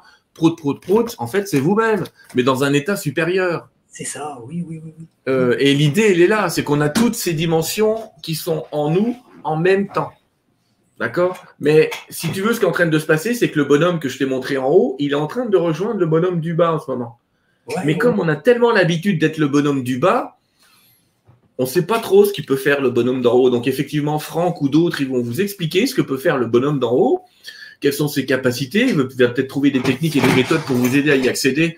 Et il y a sans doute d'autres méthodes. Mais comprendre que c'est, entre guillemets, assez accessible, puisque c'est déjà là. C'est pas un truc à atteindre, c'est un truc qui est déjà là. Le véritable obstacle en spiritualité, c'est quand les gens me disent quand je serai mieux, quand j'aurai, quand j'aurai lu ton bouquin, ça, ça me fait rire, celle-là. Quand j'aurai lu ceci, quand j'aurai lu cela, quand j'aurai fait. Il y a des gens, ils passent leur vie à faire des stages. Ils font des stages tous les week-ends, ils font un stage. Ils sont aussi cons avant qu'après. Ou après qu'avant.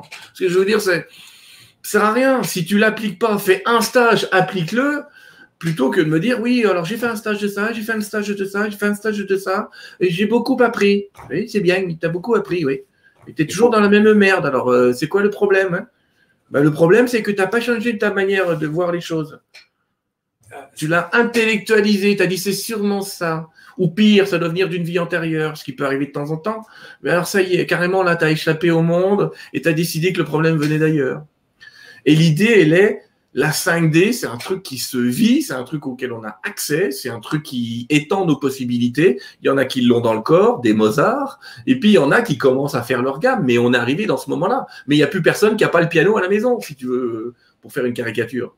On l'a tous, on est tous outillés. Bon, on va passer à une autre question parce qu'on va, on va juste faire une question dans la conférence. Donc. Euh, je suis conférencier, moi, alors il faut m'arrêter. Hein, de SpaceF. Euh, et les ovnis, dans tout ça, ils rigolent ils s'interrogent. Pas de signe de révélation proche. Comment gérer l'impatience? Beaucoup d'interrogations. Alors, pour avoir eu quelques communications avec eux aussi, mais particulières, plutôt en channeling, hein, pas en vrai. Je n'ai pas vu d'ovnis dans mon garage, même si j'en connais un ou deux à qui c'est arrivé. Euh, ils nous avaient dit qu'ils allaient intervenir et même devenir visibles. Sauf que, effectivement, je sais pas, moi je les ai pas vus. Enfin si, entre parenthèses, moi et ma femme, on a vu un ovni. C'est une petite parenthèse, mais on en a vu un vrai il n'y a pas longtemps dans les Vosges. C'est-à-dire on a vu une lumière blanche qui se déplaçait dans le ciel très rapidement, qui s'arrêtait, qui allait à droite, qui allait à gauche, très très lointaine. Hein. Donc à la vitesse où ça se déplaçait, vu le mode de déplacement, ça peut pas être un avion, ça peut pas être quoi que ce soit. C'est forcément un truc chelou. Donc on va mettre ça effectivement dans les objets volants non identifiés, sans forcément affirmer qu'ils sont extraterrestres. Il faut faire une différence entre ovnis et extraterrestres. Je voudrais que vous compreniez qu'il y a quand même des pays qui ont des technologies suffisantes pour fabriquer des ovnis tout à fait terrestres. Pas des trucs qui viennent d'ailleurs, des trucs qui sont bien de chez nous, mais pas encore révélés. C'est que la première fois que les gens ont vu le bombardier, euh, euh, je ne sais plus lequel, furtif, le, le Steel Fighter, qui était le truc fantôme là, la première fois que les gens ont vu ça, forcément, ils ont cru qu'ils voyaient des ovnis, alors que c'était un projet secret américain, ces fameux avions en forme de triangle, et euh, voilà, donc euh, je, je tiens à dire qu'il y a des ovnis terrestres et pas que des ovnis extraterrestres. Maintenant, pour ce qui est des extraterrestres, ils sont intervenus beaucoup plus qu'on imagine. Ils sont intervenus beaucoup plus qu'on imagine. Quand est-ce qu'ils ont droit d'intervenir? Quand notre libre arbitre est atteint. Pas le libre arbitre, entre guillemets, genre euh, confinement. Mais par exemple, si, par exemple, si un vaccin devenait obligatoire, là, ils, interviendraient auprès des gouvernements, directement. D'accord? Et si jamais, c'est ce qu'ils m'ont dit en tout cas, si jamais ces gouvernements leur disent on fait bien ce qu'on veut les amis, là par contre, ils risquent de dire bon, bah, dans ce cas-là, euh, on va gentiment, parce que les gouvernements sont au courant que ça y est, ces conneries, hein. enfin conneries, pas des conneries justement, euh, on va gentiment apparaître de partout et vous foutre un beau bordel. Et ça, t'imagines qu'aucun gouvernement ne le veut. J'ai même quelqu'un qui m'a écrit et qui m'a posé question, je me suis posé la réflexion, pourquoi enfermer les gens chez eux la nuit? Alors qu'on sait que c'est là qu'il y a le plus d'apparitions possibles d'extraterrestres. Pourquoi est-ce qu'il faut que les gens soient enfermés chez eux le soir? Je me suis dit que la question n'était pas con. c'est pas bête. C'est pas bête. Bon, après, est-ce que c'est une réalité ou pas? J'en sais rien, mais je me dis, c'est pas très con comme réflexion, en fait. Euh, en tout cas, ils rigolent pas du tout, parce que pour la question, ils rigolent ou ils s'interrogent. Non, non, ils rigolent pas du tout. Ils observent notre niveau de conscience et notre niveau de souveraineté, c'est la capacité d'un peuple à, à s'auto-diriger. Alors, soit avec des dirigeants, soit en autonomie, ça, ça entre guillemets, ils s'en foutent. Il y a des tas de planètes et ils savent très bien qu'il y a des différences.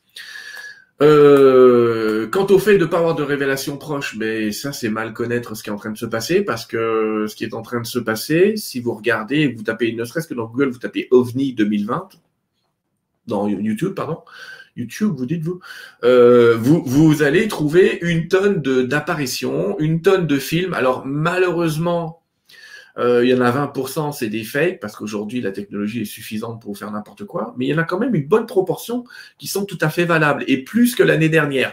Donc on a quand même des phénomènes d'apparition qui viennent de plus en plus courants, et où va bien falloir que des gouvernements se positionnent à un moment ou à un autre. Euh, maintenant, quand est-ce qu'ils vont apparaître? Il y a eu un vote euh, un peu compliqué en 2018, j'allais dire, enfin, un vote énergétique qui s'est passé où l'humanité a dit oui, on accepte que vous apparaissiez. C'est-à-dire que je vous le dis, l'humanité est prête. Donc ça, c'était une première chose qu'il leur fallait pour atterrir. Mais ça, ils l'ont. D'accord? Ça, ils l'ont. Maintenant, quand est-ce qu'ils vont apparaître? Si j'avais... Franchement, ils m'ont déjà dit qu'ils devraient déjà être là. Donc moi aussi, je suis perturbé à dire, mais pourquoi vous n'êtes pas là? Et euh, la réponse que j'ai des guides, c'est attention à cette notion de, de, de libre arbitre. Jamais des extraterrestres n'interviennent sur des primates qui ont peur, j'allais dire. Donc en fait, le maintien dans la peur empêche aussi tout un tas de choses de ce genre-là. Bah oui, tu regardes un niveau de conscience, tu te doutes bien que le niveau de conscience de gens qui ont peur, c'est pas le niveau de conscience de gens qui n'ont pas peur, qui sont dans une élévation.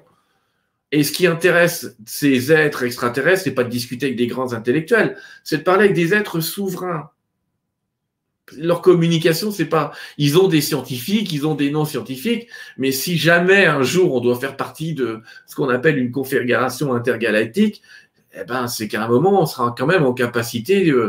si, on flippe pour un virus, euh, imagine, on flippe pour un virus. Qu'est-ce qui se passe si tu as un vaisseau extraterrestre qui atterrit sur le, Stade de France à Paris? Non mais t'imagines l'état de panique? Si on a déjà peur d'un truc, tu vois un truc vert, euh, je des conneries, mais tu vois un petit gris qui descend euh, filmé pendant un match euh, Paris-Marseille, putain, là, et ça, c'est chaud. Donc, l'idée, c'est, je pense, et là, c'est ma réflexion par rapport à tout ce que j'ai pu entendre de, là-haut, parce que je discute pas non plus avec des ovnis tous les matins, faut arrêter. J'ai plutôt tendance à discuter avec des guides, on va dire, justement, de ce que Franck appelle la 5D. Euh, qu'avec des ovnis. Moi, je pense très sérieusement euh, que les communications avec eux vont être facilitées, que de plus en plus de gouvernements vont officialiser, c'est ce que certains appellent le projet disclosure, révélation. Ils vont officialiser ça parce que les gouvernements auraient bien l'air cons si jamais ça se passait et que les gens qui arrivaient disaient mais ils le savent depuis 40 euh, ans. Là, c'est un truc pour renverser tout. Donc, il y a déjà des pays, hein, tu sais, qui ont officialisé euh, les ovnis. Au Brésil, c'est officiel. Euh, le Guatemala, c'est officiel. Le, ah, le nom d'un pays. Il y a plein de pays qui ont officialisé les. En Suisse, d'ailleurs, je crois que c'est officiel aussi. Hein. Pas, pas très loin de la France. En Suisse, je crois que c'est officiel. Donc, plus tu officialises ça, D'ailleurs, je te souviens que tu sais qu'il y a eu des dossiers américains déclassés euh, l'année dernière. Il y a quand même un petit paquet de dossiers ovnis euh, déclassés aux États-Unis l'année dernière. Donc les ovnis sont à deux doigts de, déclasser le tout. Donc ils ne rigolent pas, ils interviennent vraiment. Alors je sais pas comment, euh, parce qu'ils sont capables aussi de moduler leur apparence. Ils interviennent auprès des gouvernements pour leur parler, et il y a de fortes chances qu'ils interviennent dans le cadre de, de choses qu'on nous mettrait dans le corps. Là, il y a une intervention quand même. Parce que la manipulation d'ADN est un truc qui dépasse le libre arbitre universel. Autrement dit, on peut faire n'importe quoi, j'allais presque dire, on peut faire n'importe quoi sur toi tant que c'est psychologique, mais quand ça devient physique, là, ils interviennent. Quand ça devient vraiment physique et que ça touche une grosse partie de la population, là, ils interviennent. D'accord? Et puis, comment gérer l'impatience? Bah, J'allais presque dire, euh, cher ami, euh, va les chercher, c'est dire euh, va, ben, je suppose qu'il le fait parce que ça a l'air de l'intéresser, mais il doit savoir quand même qu'il y a des opérations quasiment tous les jours. Il y a des blogs sur Internet qui suivent ça, euh, il y a des euh, régulières. Même si c'est pas effectivement flagrant, c'est pas encore les vaisseaux qui font la taille d'un stade qu'on voit passer au-dessus de nous, quoique justement au Brésil l'année dernière, il y a quand même eu un vaisseau qui faisait la taille d'un cigare de, je sais plus une centaine de mètres, qui a été vu par des centaines de personnes. Euh, donc, j'allais presque dire, maintenant, il faut officialiser le truc. Mais j'espère avoir répondu. Il rigole pas du tout, crois-moi. Par contre, le côté il rigole, ça c'est, je l'enlève tout de suite. Non, non, je te jure, il rigole pas. Ça les fait pas du tout rire ce qui est en train de se passer. Voir des gens qui étaient dans une élévation de conscience très importante, arriver à ce niveau de, pas de débilité, mais, mais de peur, ça les fait pas du tout rire. Ça pose même de vraies questions quant à l'acceptation d'un nouveau mode de vie. Souvenez-vous, pour s'il y en a qui ont lu euh, mon bouquin, je vais faire de la pub, même si euh, je sais même plus, il, y en a qui ont lu Terre 2, vous savez que sur Terre 2, donc c'est la meilleure version de la planète dans le futur, on va dire, les ovnis sont, atterrissent et nous donnent des techniques d'énergie libre, plus des matériaux un petit peu spéciaux qu'on va utiliser. Mais s'ils n'atterrissent pas, pas de Terre 2. Or, c'est un des prérequis de Terre 2. Moi, je pense que je ne vais plus dire quand parce que je ne vais pas faire Paco Rabanne, mais je suis certain que c'est, c'est, ça va passer vite. Je ne vais pas dire autre chose que vite, mais moi, je, suis convaincu que de mon vivant, je les verrai. Je suis convaincu que de mon vivant, ce sera officiel partout et qu'on sera déjà en communication avec eux. Convaincu. Déjà, je peux dire ça. Ça, j'en suis sûr à 100%. Le camp entre demain matin ou dans 10 ans, j'en sais rien. Mais convaincu qu'on les verra, j'en suis sûr. Sûr. J'écoutais justement une émission sur euh, la théorie des anciens astronautes euh, ici au Canada, à Historia. Et ils se manifestaient euh, quand les, Américains et les Russes voulaient lancer des, faire des tests nucléaires. Le lendemain, ils voyaient justement, c'est les soldats qui lui disaient en plus, ils voyaient les, les, astronautes venir proches des, des ils avaient même. Même aujourd'hui, même en France, il n'y a pas longtemps, on a vu un OVNI au-dessus d'une centrale nucléaire. On doit encore retrouver l'article qui date de l'année dernière ou de l'année d'avant parce que tout pas vite. Mais en France, on a vu un OVNI passer au-dessus d'une centrale nucléaire. Ils sont très interpellés par le nucléaire. Pourquoi? Parce que euh, quand il y a une bombe nucléaire qui explose, ça a un impact dans les dimensions et le temps. Ça, ça plie la toile espace-temps et ça crée des impacts un peu partout dans l'univers. Ça fait comme une vague qui se répand partout dans l'univers et qui crée des dégâts dans cette toile espace-temps. Donc, ils sont pas tant intéressés par nous que par les dégâts qu'on peut faire aussi. Hein. C'est ça qu'il faut se dire. Euh, tu sais, il y a des gens qui connaissent ce projet-là, mais on sait que chez les Russes, ils se sont fait démanteler tout un arsenal de missiles euh, la même nuit avec des petits vaisseaux verts qui passent au-dessus des trucs. Et le mec, il regarde dans le silo, il n'y a plus de missiles renseignez-vous sur cette histoire-là. Elle est documentée, c'est particulier. Et c'est arrivé à plein d'endroits de la planète en même temps. Et comme par hasard, le mois d'après, il y a un forum international pour la dénucléarisation dans le monde. Bah, tu penses, les mecs, ils n'avaient plus rien dans les silos. Donc forcément, euh, ça pose deux, trois questions. Mais oui, ils interviennent sur le nucléaire, clairement. Là, je ne dis pas que fait péter une bombe, ils vont arriver, mais euh, c'est clair qu'ils interviennent. Et c'est clair, regarde, on ne les voit apparaître que depuis, vraiment documentés que depuis euh, les essais nucléaires. Si tu prends les affaires Roswell, qui sont une des premières, en dehors des anciens astronautes, hein, parce qu'effectivement, tu retrouves des traces partout dans le temps de, de leur parcours, et c'est écrit dans Terre 2 que de toute façon, nous-mêmes, on est des races extraterrestres. On est un mélange entre plein de races. Mais on les voit intervenir très clairement sur des trucs comme ça, sur du nucléaire. Oui, ça c'est clair. Ah oui. Bon, changeons de domaine, euh, euh, Sylvain. De Anka qui nous demande euh, Bonsoir, auriez-vous des conseils pour méditer et se retrouver du temps et se trouver du temps? Installation, contexte, matériel. Est-ce que toi, tu travailles là-dessus? Oui, et je pense même que pour ceux qui le veulent, on va faire un tout petit exercice qui va durer deux minutes, parce que justement, dans Terre 2, il parle d'un truc qui s'appelle la méditation de deux minutes ou d'une minute. Ah, c'est pas très compliqué pour les gens qui n'ont jamais médité, qui s'imaginent que c'est complètement insurmontable.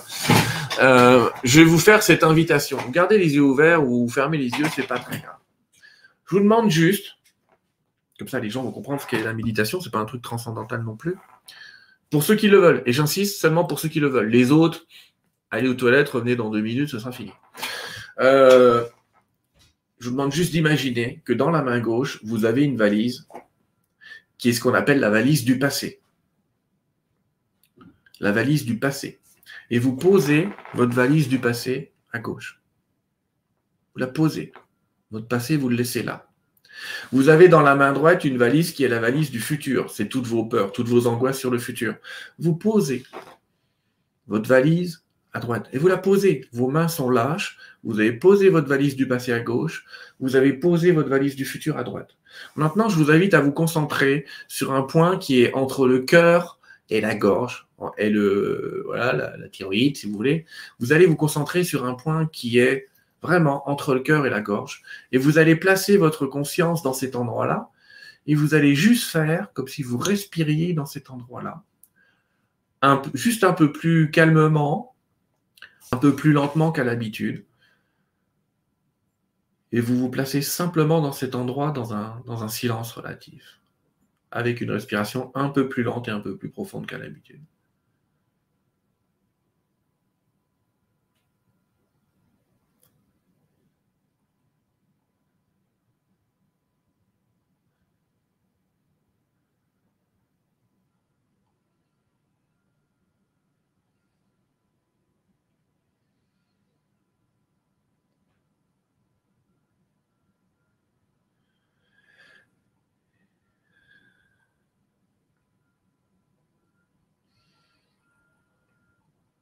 Voilà, et là, vous pouvez tranquillement, ça a été rapide, hein, revenir à une conscience normale. Déjà, pour beaucoup d'entre vous, vous allez vous apercevoir que revenir à une conscience normale est un peu difficile.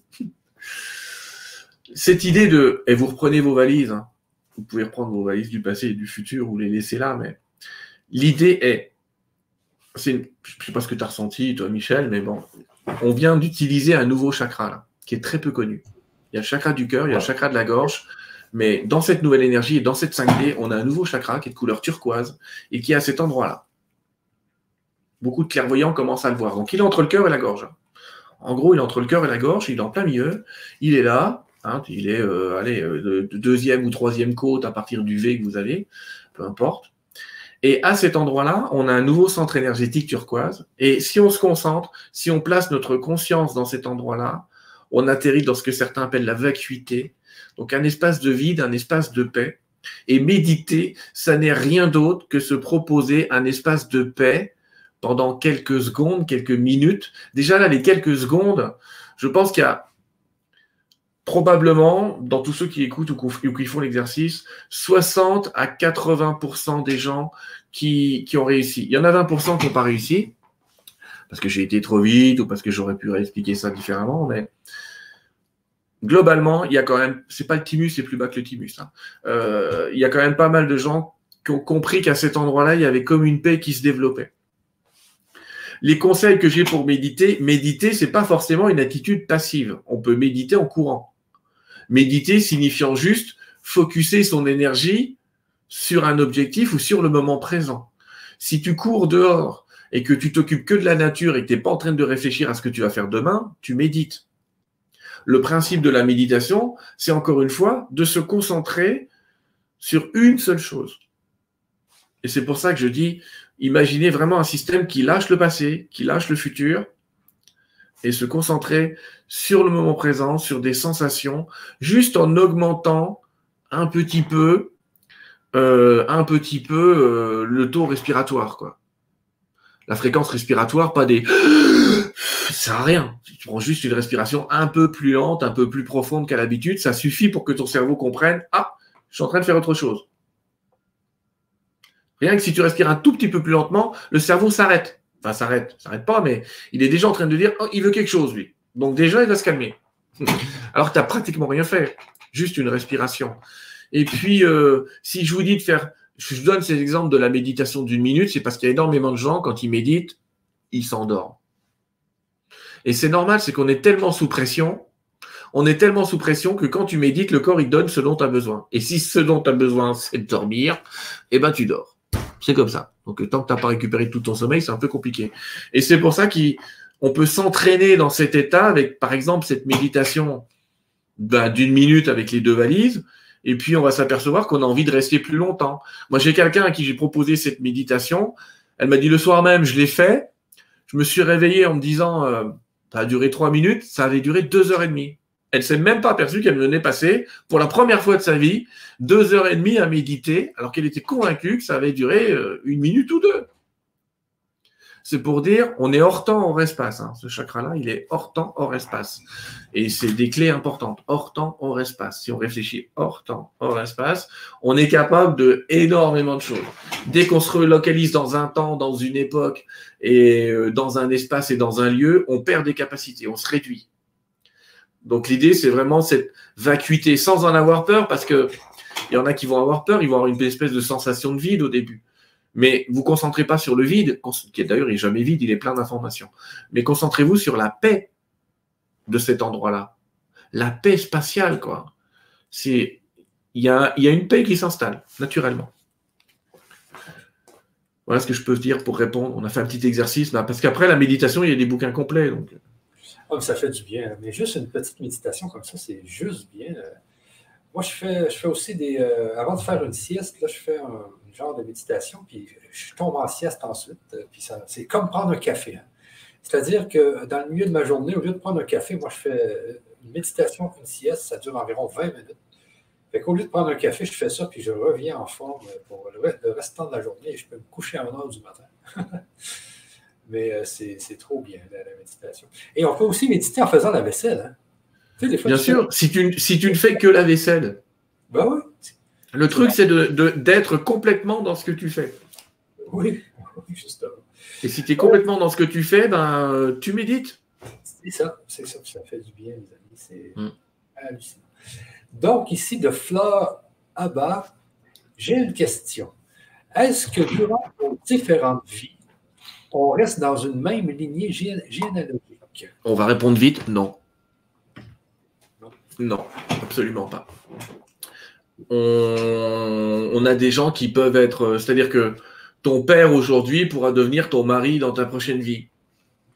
Pour donner un exemple, même si celui-là n'est pas très opportun, mais euh, ton fils peut devenir euh, ton meilleur ami dans ta prochaine vie. Mais la, généalogie n'intéresse qu'une, et il y a vraiment de la transgénéalogie, ça existe. Hein.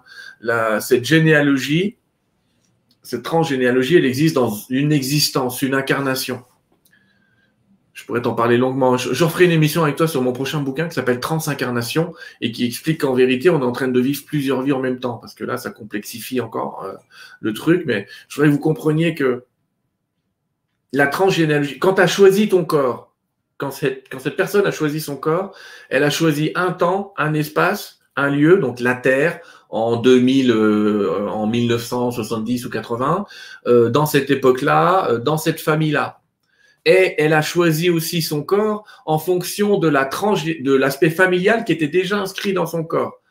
Donc elle a déjà choisi le contexte. Elle a choisi les potentiels dans l'ADN, les potentiels, hein, parce qu'ils ne se réalisent pas tous. Pas. Peu importe. Euh, dans la génétique, elle a choisi des potentiels. Et ces potentiels-là, c'est parce que dans son existence, il fallait qu'elle vive certaines épreuves ou certaines possibilités qui étaient déjà écrites dans sa génétique et donc, elle a choisi un corps qui correspond à ça. Mais dans la prochaine chose, la prochaine vie qu'elle voudra vivre, si elle veut vivre d'autres choses, elle ne va pas choisir la même génétique. Il lui faudra autre chose. Donc, à ce moment-là, elle aura une autre famille. Et non, on n'a pas, euh, voilà, je réponds clairement, non, on n'a pas la même généalogie euh, de vie en vie. Il y a toujours, dans ce que je dis, des exceptions, mais ça reste une exception. Ok, Sylvain, merci pour cette réponse. Euh, mm. Donc, de rien ici, de rien son nom. Euh, le troisième œil est-il finalement une sorte de Sharigan? Je veux dire qu'il faut souvent malaxer son chakra pour avoir une vue différente. C'est une sorte de Genjutsu. Je suis incapable de répondre à cette question, Michel, vu que je ne sais pas ce que c'est Sharigan ni Genjutsu. Et ce qu'on appelle troisième œil, euh, en fait, il y en a deux. C'est ces deux glandes qui sont liées, c'est la pituitaire et la pinéale. C'est pas les mêmes. Elles sont séparées. Il y en a une qui est dans le cerveau devant, il y en a une qui est dans le cerveau plutôt au milieu.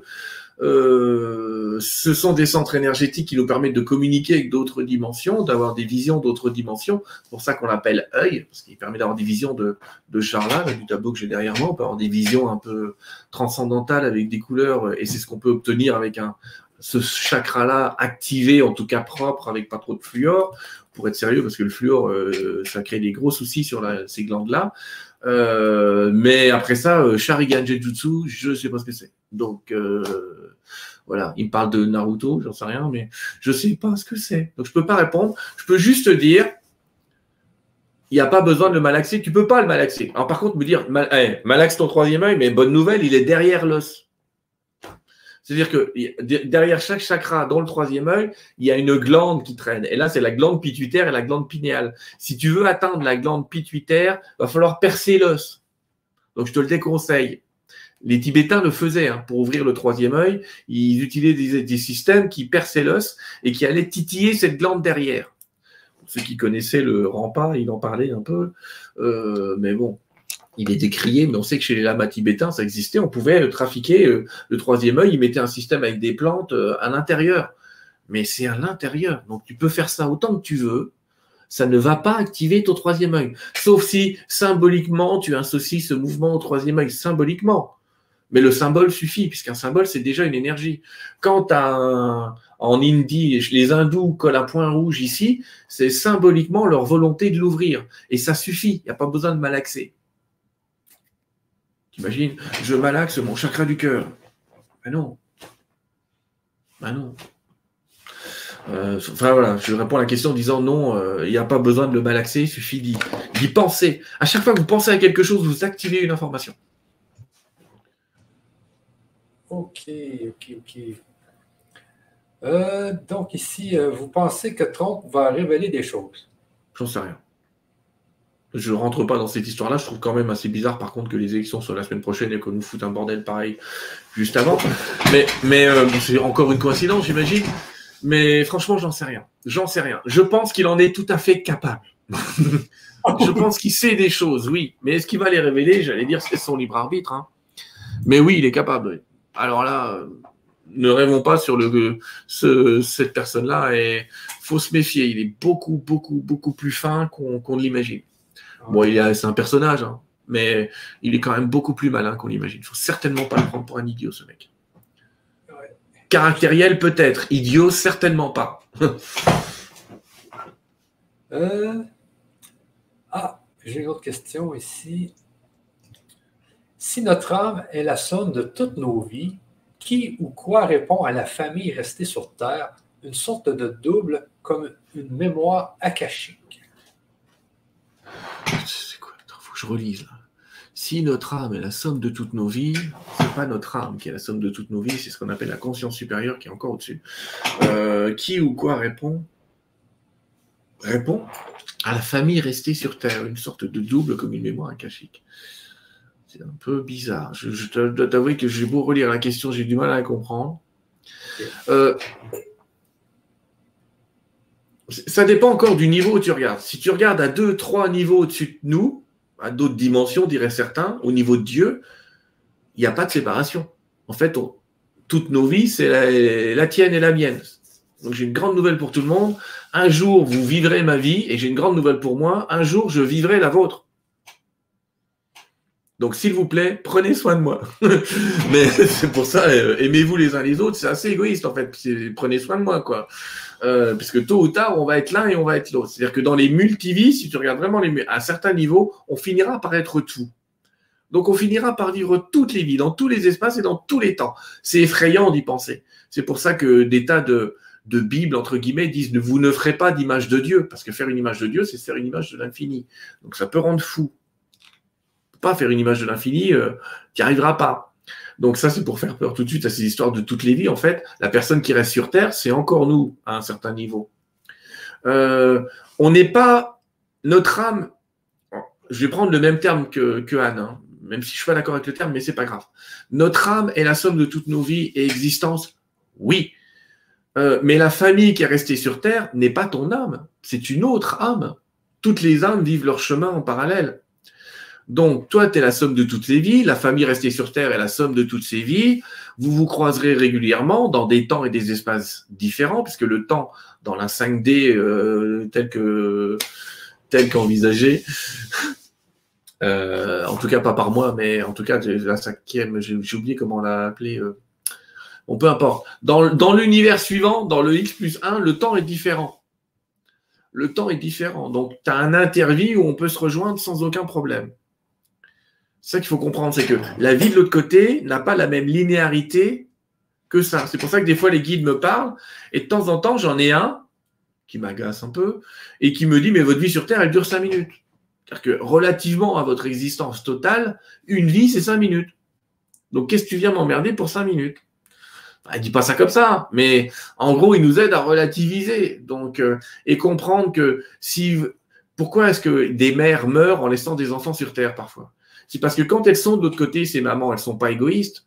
Et d'ailleurs, certaines reviennent dans des cas de EMI, il y en a qui reviennent pour ça. Mais elles ont aussi cette conscience de se dire, mon fils va me rejoindre dans quelques minutes par rapport à ce qu'elle perçoit d'une temporalité si elle est montée très très haut tout de suite. Hein. Je ne parle pas des cités intermédiaires, c'est compliqué, il y a des tas de choses qui se passent après la mort, mais il y a des cités intermédiaires. Mais si elle est montée tout de suite au plus haut, le temps qu'elle va vivre sera pas le même que toi. Donc elle va rester de l'autre côté avec cette certitude que tu vas pas tarder à la rejoindre. Si elle est dans des cités intermédiaires, si elle est dans des états intermédiaires, oui, là, elle va essayer de communiquer avec toi si elle peut, euh, en se recalant sur ton temps, en se recalant sur ton espace.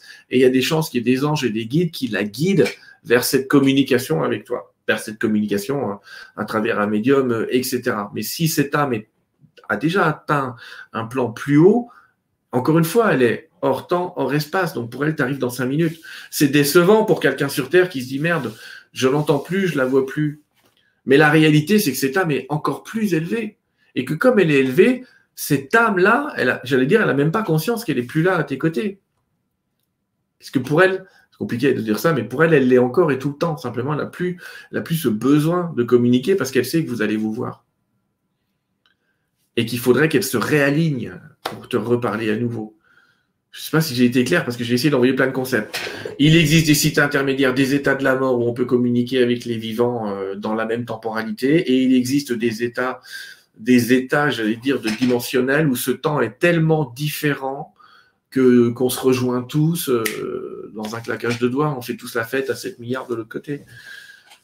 Par contre, une âme évolue euh, sur sa bande d'âme, j'allais dire, et l'autre âme évolue sur sa bande d'âme. Et tu sais, il y a des anciens qui dessinaient la trame de la vie comme en disant vous êtes tous un fil sur une même toile. C'est tout à fait juste. Tous les fils sont là en même temps, mais il n'y en a pas un qui est au, en a pas un qui est au même endroit. Et c'est l'ensemble de cette toile qui dessine le décor entier de notre existence. Mais il y a des fils qui sont dans le sens là, et il y a des fils qui sont dans le sens là. Et une vie, ce serait le croisement entre deux fils. Exactement. Et puis, euh, tant qu'à parler d'âme, euh, Sylvain, euh, on est d'accord qu'on perd notre ego quand on meurt. On perd l'ego, on perd. Pas tout de suite. Ça dépend ce que tu appelles ego, c'est toujours pareil. C'est un peu compliqué. Le fait que moi, je suis Michel Morin, que j'ai Ça, tu le perds pas? Tu le perds pas? Tu seras toujours Michel Morin de l'autre côté. Oui, mais là, je vais avoir un autre, un autre nom, un autre corps. Pas tout de suite. Non, non. Je vais t'expliquer. Quand tu vas partir de l'autre côté, tu, T'imagines que quand même de l'autre côté, les mecs ils sont pas là pour te coller un électrochoc en disant bon bah maintenant on te rebalance toutes tes vies puis tu te démerdes. Ça se passe pas comme ça. Hein. Sinon, faut m'expliquer où est la lumière et où est l'amour. Hein. Et déjà, quand on, les gens qui font une NDE, ils voient déjà une vie, ils sont presque traumatisés. S'ils voyaient tout d'un coup, ce serait une dingue. Il y en a quelques-uns d'ailleurs qui ont vécu cette expérience de voir toute leur vie d'un coup, avec même un guide qui leur dit Excuse-nous, on s'est planté. C'est comme si les mecs s'étaient plantés de film. Hein. Euh, et si tu veux, quand tu vas partir de l'autre côté, tu vas partir comme Michel Morin. Tu vas avoir d'ailleurs tous les membres de la famille de Michel Morin qui sont déjà de l'autre côté, un certain temps, jusqu'à ce que tu sois prêt il y aura des anges et des guides, les appelle comme tu veux, qui sont quand même des êtres qui nous ressemblent, hein, et qui vont te dire, Michel, est-ce que tu es prêt à voir tes anciennes vies ou est-ce que tu veux rester avec cette famille? Et tant que tu leur diras, non, non, mais attendez les gars, oh, je viens d'arriver, foutez-moi la paix, je me repose. je fais une caricature, mais en gros, tant que tu n'es pas en total accord, on te remontre pas tes autres existences. Et finalement, cet ego, ce personnage que tu as créé de Michel Morin, tu ne le quitteras que quand tu auras reçu des enseignements d'autre côté ou que tu auras un état de conscience suffisant pour accepter l'idée que, tu peux revoir toutes les autres choses sans te faire de choc. Et ce truc-là, il peut arriver en 10 ans, 15 ans, 20 ans, une centaine, par rapport à notre plan sur Terre. C'est toi qui décides. Mais tu vas bien monter avec ton ego. Tu ne perds pas ton ego. Par contre, tu vas perdre, j'allais dire, les travers de pouvoir de l'ego. C'est-à-dire l'envie de dominer, tu l'as plus de l'autre côté parce que tu sens que c'est inutile. Il y a quelque chose en toi qui dit ça sert à rien. L'envie de posséder, tu sens que ça sert à rien. Parce que là où tu penses à une maison, tu as une maison qui arrive. Donc, euh, tu es dans l'astral, donc tout ce que tu penses finit par se matérialiser. D'ailleurs, faut faire gaffe dans les mondes intermédiaires. Et souvent, euh, même les anges et guides, ils peuvent nous brider dans les créations parce que les humains, quand ils arrivent, ils font n'importe quoi. Bref, toujours est-il que tu vas rester avec cette identité jusqu'à ce que tu sois prêt à recevoir les autres identités. À ce moment-là, oui, on peut dire que ton ego va se perdre parce que tu vas être ton identité d'âme, ton nom d'âme. C'est-à-dire que tu vas prendre une identité plus grande, plus forte, comme si tu étais en multivie. Mais ça va pas te choquer. Aujourd'hui, c'est choquant. Hein. mais de l'autre côté, ça ne te choquera pas. Et ce que je veux dire, c'est que tu auras le temps. Et donc, les amis, ne paniquez pas. Vous n'allez pas être annihilés dans le vide avec toutes vos existences. Vous allez rester qui vous êtes et voir vos proches jusqu'à ce que vous soyez prêts à passer à l'étape suivante. Et vous aurez tout le temps nécessaire. Vraiment. Ok, ok, oui, c'est. Dans le fond, euh, dans le fond, moi, je vais faire ce petit break, euh, ce petit break, et je vais euh, revoir, j'imagine, toute, ma vie, ensuite ensuite, créer un Michel amélioré, et là, je vais le réenvoyer sur Terre sous forme d'humain, sous forme d'extraterrestre ou sous forme d'être de, 5D, c'est moi qui va décider. Peu importe, en fait, tu vas te dire, ah ben, en regardant ton film, tu vas dire, ah ben tiens, cette expérience-là, je devais, je l'ai pas faite, ça, je l'ai pas fait, ah, ça, je peux peut-être l'améliorer. Tu vois, tu vas te faire ton propre jugement. C'est pas les guides qui jugent. T'as pas un mec qui arrive derrière et dit, dis donc là, oh, oh, c'est quoi ce bordel? Personne ne te fait ça de l'autre côté. Tu te le dis tout seul. Tu es assez grand pour te le dire. Tu y réfléchis. Tu commences à construire ta nouvelle existence c'est le cadre complet de mon prochain bouquin, donc je ne peux pas te le réciter en cinq minutes, mais et tu crées un espèce de conseil où tu te réunis à nouveau en disant bon bah voilà, voilà ma feuille de route, qui va jouer papa, qui va jouer maman, qui va jouer mon frère? Tiens, il me faut un connard qui a 24 ans me tape sur la tronche euh, pour ça, pour ça. Il faut quelqu'un qui rentre dans ma bagnole à 45 ans parce que j'ai foutu le bordel. Enfin, tu détermines des gros morceaux comme ça pour vivre des expériences que tu auras décidées. Et là, hop, une fois que ça y est, tu repars dans l'incarnation où chacun reprend son rôle, sa place, euh, son temps, son espace, parce que tu auras peut-être un de tes meilleurs potes qui aura dit ce coup-ci, je vais de ta maman, et qui va se réincarner comme étant ta mère. Ça, peut faire mal de la tête, mais euh, ça peut faire mal de la tête. Il y a des reconnaissances d'âme comme ça. Il y a des gens. Et, j'ai croisé une dame aujourd'hui qui est fantastique. elle connaît quelqu'un de beaucoup plus jeune. Elle est elle ressent une belle énergie pour cette, cette personne-là, elle se demande ce qui se passe, mais c'est une reconnaissance d'âme. Elle sait que c'est quelqu'un qu'elle a déjà connu dans un autre temps, un autre espace, et quand c'est comme ça, tu tombes quasiment amoureux de cette personne, peu importe ce soit un homme ou une femme, et après tu dis, mais oh, attends, c'est mon pote quand même. et, en fait, l'idée, c'est vous avez tellement vécu de, vie ensemble qu'il y a une espèce de... Et dans la 5D où on est, ça se fait de plus en plus souvent, une telle reconnaissance, dire, mais toi, tu sais, les gens ils disent, mais toi, mais je te connais depuis toujours, quoi. Ah oui, j'ai vécu ça, moi, j'ai vécu ça. On a tous vécu ça avec au moins 4 ou 5 personnes. Encore une fois, il y a 20% d'exception là-dedans, mais on a pratiquement tous vécu ça. Et ça, c'est justement cette reconnaissance de savoir, lui, il était au conseil, quoi. C'était un des personnages que tu avais décidé de mettre dans ta vie. Ouais. Ah oui.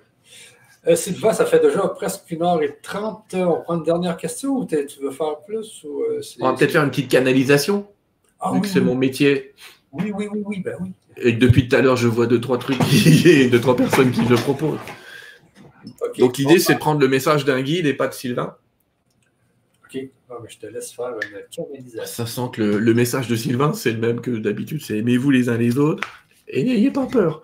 Allez, on va voir qui vient, j'en sais rien. Hein. Je sais pas. Je me demande toujours un truc ou un autre, mais j'en sais rien. Par contre, je vais enlever ça. C'est un écran qui me trouble. Voilà.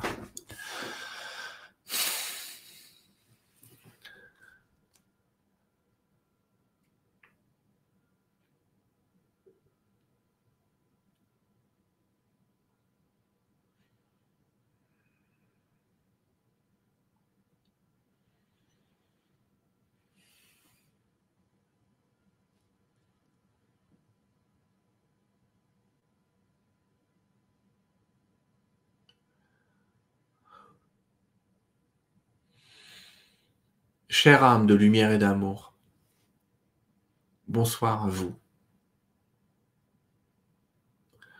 Le nom que me donne est Lady Polsia, ou Lady Portia, comme dirait mon canal.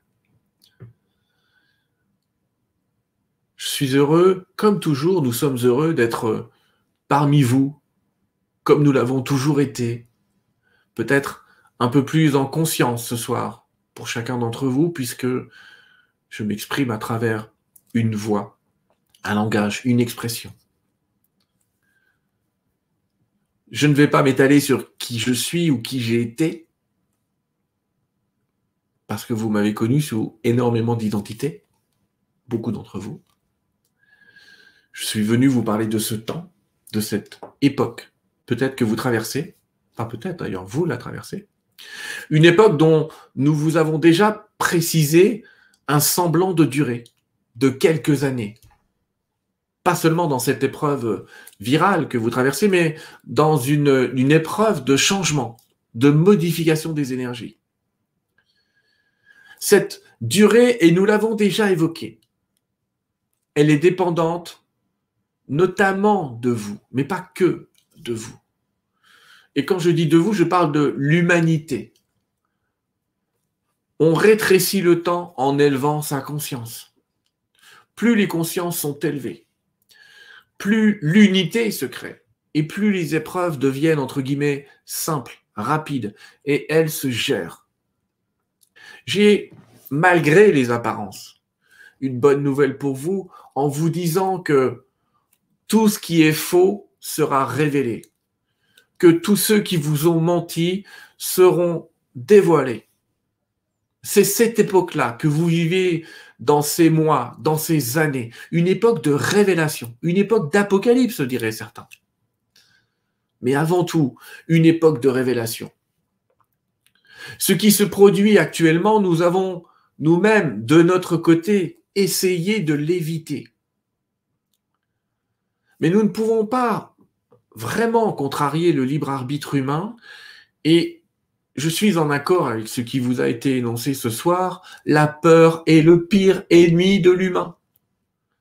C'est celui qui, qui fait que si vous avez peur et que vous nous appelez à l'aide, nous ne vous entendons pas. On ne perçoit pas votre peur. C'est comme si vous étiez invisible dans vos paroles on entend des gens qui sont dans la compassion ou même dans la pitié, comme diraient certains. On les entend. Mais dans la peur, c'est comme si vous étiez caché derrière, euh, derrière un mur. Vous parlez presque dans le vide. Nous apparaissons après la peur et juste après la peur, entre la peur et l'état suivant, l'état d'évolution suivant, il y a un mot qui n'a pas été prononcé et que je vais prononcer. Ce mot, c'est l'espoir. Quand vous êtes dans un état d'espoir, dans une espérance, pas dans c'est terrible ce qui va arriver, faites quelque chose, mais bien dans le un autre monde est possible, aidez-nous. Donc dans un espoir. Ici, notre intervention, ce sera de vous aider, encore une fois, d'amplifier votre capacité à agir. Pas d'agir à votre place, mais d'amplifier la capacité de l'humain à agir j'ai bien dit agir, pas réagir, qui est plutôt de l'ordre de, de la compulsion, du réflexe à la peur. Voilà ce qu'est la réaction. L'action, c'est de sentir à l'intérieur de vous qu'un mouvement peut vous amener à un monde meilleur, à une joie, à une paix différente. Et là, vous êtes dans l'action. Et là, nous pouvons intervenir pour élever, améliorer, vitaliser votre état de conscience, votre état d'être et même votre corps, si cela est nécessaire. Mais derrière le masque de la peur ou de la colère, nous ne pouvons intervenir. C'est pourquoi notre invitation est évidemment toujours la même, celle de quitter la peur et de quitter la colère. Elles sont une expérience. Et vous avez le droit de vivre cette peur, le droit de vivre cette colère. Mais y rester n'est pas utile, ne vous permet pas de vous transformer vous permet juste de réagir sans cesse. Et la réaction est quelque chose qui utilise énormément de votre propre énergie. Et c'est pourquoi quand vous réagissez, vous perdez de l'énergie. Mais quand vous agissez, vous récupérez de l'énergie. Car nous sommes derrière chaque personne qui agit. Et personne n'est derrière ceux qui réagissent. Cette action vitale consiste simplement à vous dire qu'une autre possibilité est possible un autre champ de conscience est possible. Il s'agit de ne pas être pressé, de savoir que cela va arriver. Nous ne pouvons pas faire une évolution euh, uniquement individuelle, même si nous vous aidons individuellement. Nous sommes là, nous, en tant que guides de lumière, pour aider un collectif, un ensemble d'âmes, évidemment correspondant très souvent à la même planète, mais pas toujours. Il y a des exceptions à ça, des ensembles de planètes parfois qui sont dirigés par certains guides, parce que ces mêmes planètes contiennent des êtres de même race, diriez-vous, et nous agissons à ce moment-là dans ce même flot. Mais les terriens sont présents, principalement sur cette planète. Ceux que vous appelez les terriens, ceux que vous pensez être, j'allais dire. Dans la forme. Alors encore une fois, nous pouvons vous aider. Et peut-être même, nous vous invitons à nous appeler. Non que nous soyons euh, déçus ou quoi que ce soit de ce qui arrive. Certains nous font dire des horreurs, nous font dire à quel point nous sommes déçus, à quel point nous vous trouvons stupides. Non, à aucun moment, aucune voix de la lumière ne vous dira jamais ça. Au contraire, nous sommes admiratifs de dire, ils ont peur et pourtant ils tiennent, ils sont là, ils sont présents, ils ne quittent pas le navire. Ça, c'est une épreuve de lumière formidable. On se dit que ça n'est pas obligatoire. On se dit que ça pourrait être accéléré vers la paix, vers l'amour. Mais en attendant, vous résistez et vous réussissez à, survivre même à, à ce qui finalement est une épreuve horrible que celle de la peur. Alors nous sommes plus admiratifs qu'à vous dire que vous n'avez rien fait ou que c'est stupide. Jamais nous ne vous dirons ça. Nous souhaitons accélérer la rapidité d'évolution, comme si toute cette histoire que vous êtes en train de vous raconter, elle est déjà écrite. Mais la vitesse de lecture de cette histoire sera la vitesse à laquelle la conscience universelle va s'élever. C'est en cela que nous intervenons. Plus elle s'élève et plus nous agissons pour qu'elle s'élève encore plus vite. et nous agissons à travers chacun d'entre vous. Mais encore une fois, derrière le mur de la peur, nous ne pouvons rien. Derrière l'espoir, nous pouvons tout tout vous montrer et vous démontrer. Car vous verrez que l'espoir va apparaître à travers la révélation des mensonges. C'est pourquoi je vous invite aussi déjà et à l'avance à ne pas entrer à nouveau en colère et en peur quand certains mensonges seront révélés, mais bien à entrer dans une action presque de grâce et de dire voilà ce temps qui se termine. Voilà cette époque qui s'achève. Voilà un nouveau monde qui arrive. Et peut-être que ce nouveau monde vous fera peur au début, car il va être sous de nouvelles règles, sous de nouveaux commandements. Non pas d'ordonnance, non pas des choses ordonnées, commandées, mais bien un monde un peu différent. Mais c'est un monde fait avec plus d'union, parce que c'est un monde qui sera fait à la base des peuples et pas à la base des pouvoirs. Prenez bien conscience de cela. C'est vers ça que vous allez. Vous n'allez pas vers l'ombre, vous allez systématiquement vers la lumière. Et quelle admiration effectivement nous avons envers vous qui finalement êtes les véritables travailleurs de lumière, les véritables êtres de lumière, ceux qui traversent une ombre, ceux qui traversent une époque de division, une époque de challenge pour aller vers leur propre lumière et ainsi euh, pouvoir explorer cette énergie, cet espace, ce temps et même cette incarnation de manière différente. Encore une fois, nous sommes à vos côtés. Peu importe comment vous nous appelez, vos dieux, vos anges, vos guides. Le nom importe peu.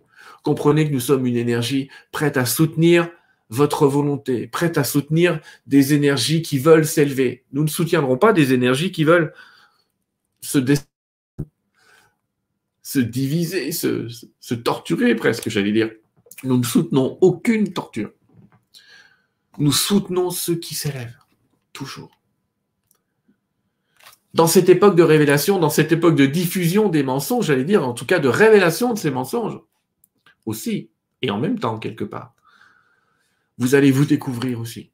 Vous allez vous découvrir un nouveau courage, une nouvelle force, une nouvelle audace, dans la paix et dans cette certitude que vous avez votre part et que quand votre place se révélera, vous serez prêt Sentez-vous déjà joyeux de cela Chacun d'entre vous a sa place dans ce nouveau monde. De la même manière, nous ne pouvons accepter, euh, sans, sans dire que ça ne vient pas de nous, des discours qui diraient que seuls certains d'entre vous seraient sauvés et que d'autres seraient condamnés.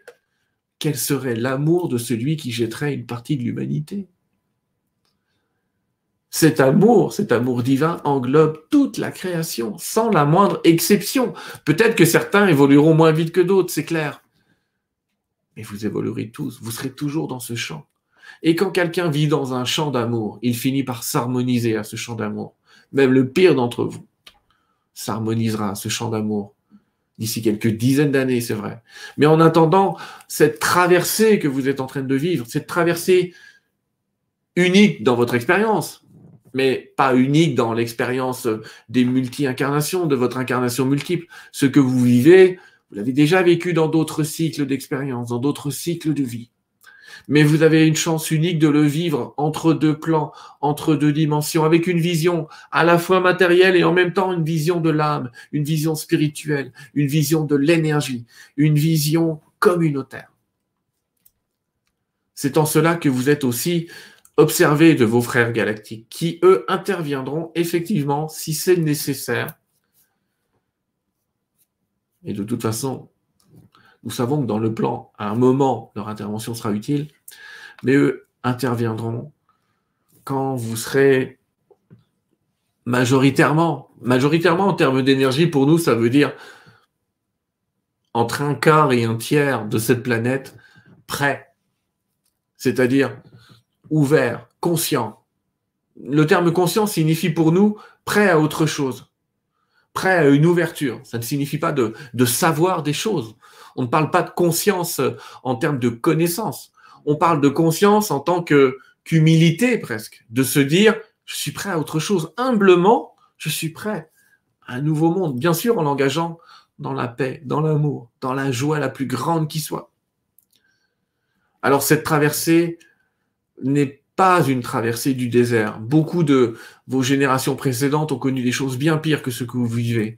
Mais vous vivez un moment exceptionnel, un moment que nous avons annoncé depuis des années. Et depuis des années, nous vous avons dit, vous allez vers un événement exceptionnel, vous allez vers un acte exceptionnel. Nous avons besoin que vous soyez prêts, nous avons besoin que vous soyez courageux, nous avons besoin de guerriers de la lumière. Cela, nous vous l'avons dit bien souvent pour ce moment-là, pour vous préparer à ce moment-là. Bien sûr, toute l'humanité n'est pas prête.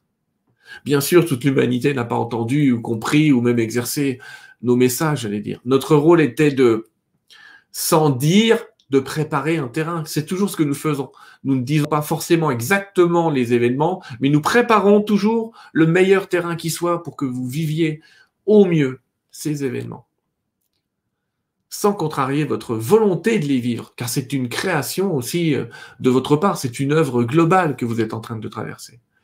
Donc vous pouvez accélérer ce processus, cette modification, en élevant votre conscience, en rentrant dans l'humilité, en comprenant votre nature divine véritable, en comprenant que vous êtes associé à une grande énergie qui vous traverse, que vous pouvez appeler la vie ou Dieu. Nous parlons de la même chose. Et en comprenant cela, en exerçant ce, tout dans l'unique, vous allez euh, traverser beaucoup plus rapidement cet espace et ce temps de transformation. Avec nous, je ne vais pas dire grâce à nous, mais avec nous, vous êtes tous accompagnés. Aucun d'entre vous n'échappe à la, vision ou à la possibilité d'être aidé de la part d'esprit de notre dimension. Nous n'envoyons jamais quelqu'un dans une incarnation sans, sans une capacité de s'élever et de suivre le plan le plus parfait qui soit pour le mettre dans son action juste. Tout cela est déjà euh, dans ce dessin universel. Donc notre rôle est, un rôle d'accélérateur de temps en fonction de votre état énergétique. Alors prenez soin de votre énergie, prenez soin de ce que vous êtes, et prenez soin les uns des autres, vraiment, prenez soin les uns des autres, les amis, mes frères, mes sœurs car nous sommes déjà comme vous êtes. Il n'y a pas d'écart entre nous, pas d'être plus élevé qu'un autre, simplement une vision, un champ d'exercice et d'expérience un peu différent. Mais nous sommes vous et vous êtes nous. Soyez bénis par la lumière la plus grande qui soit.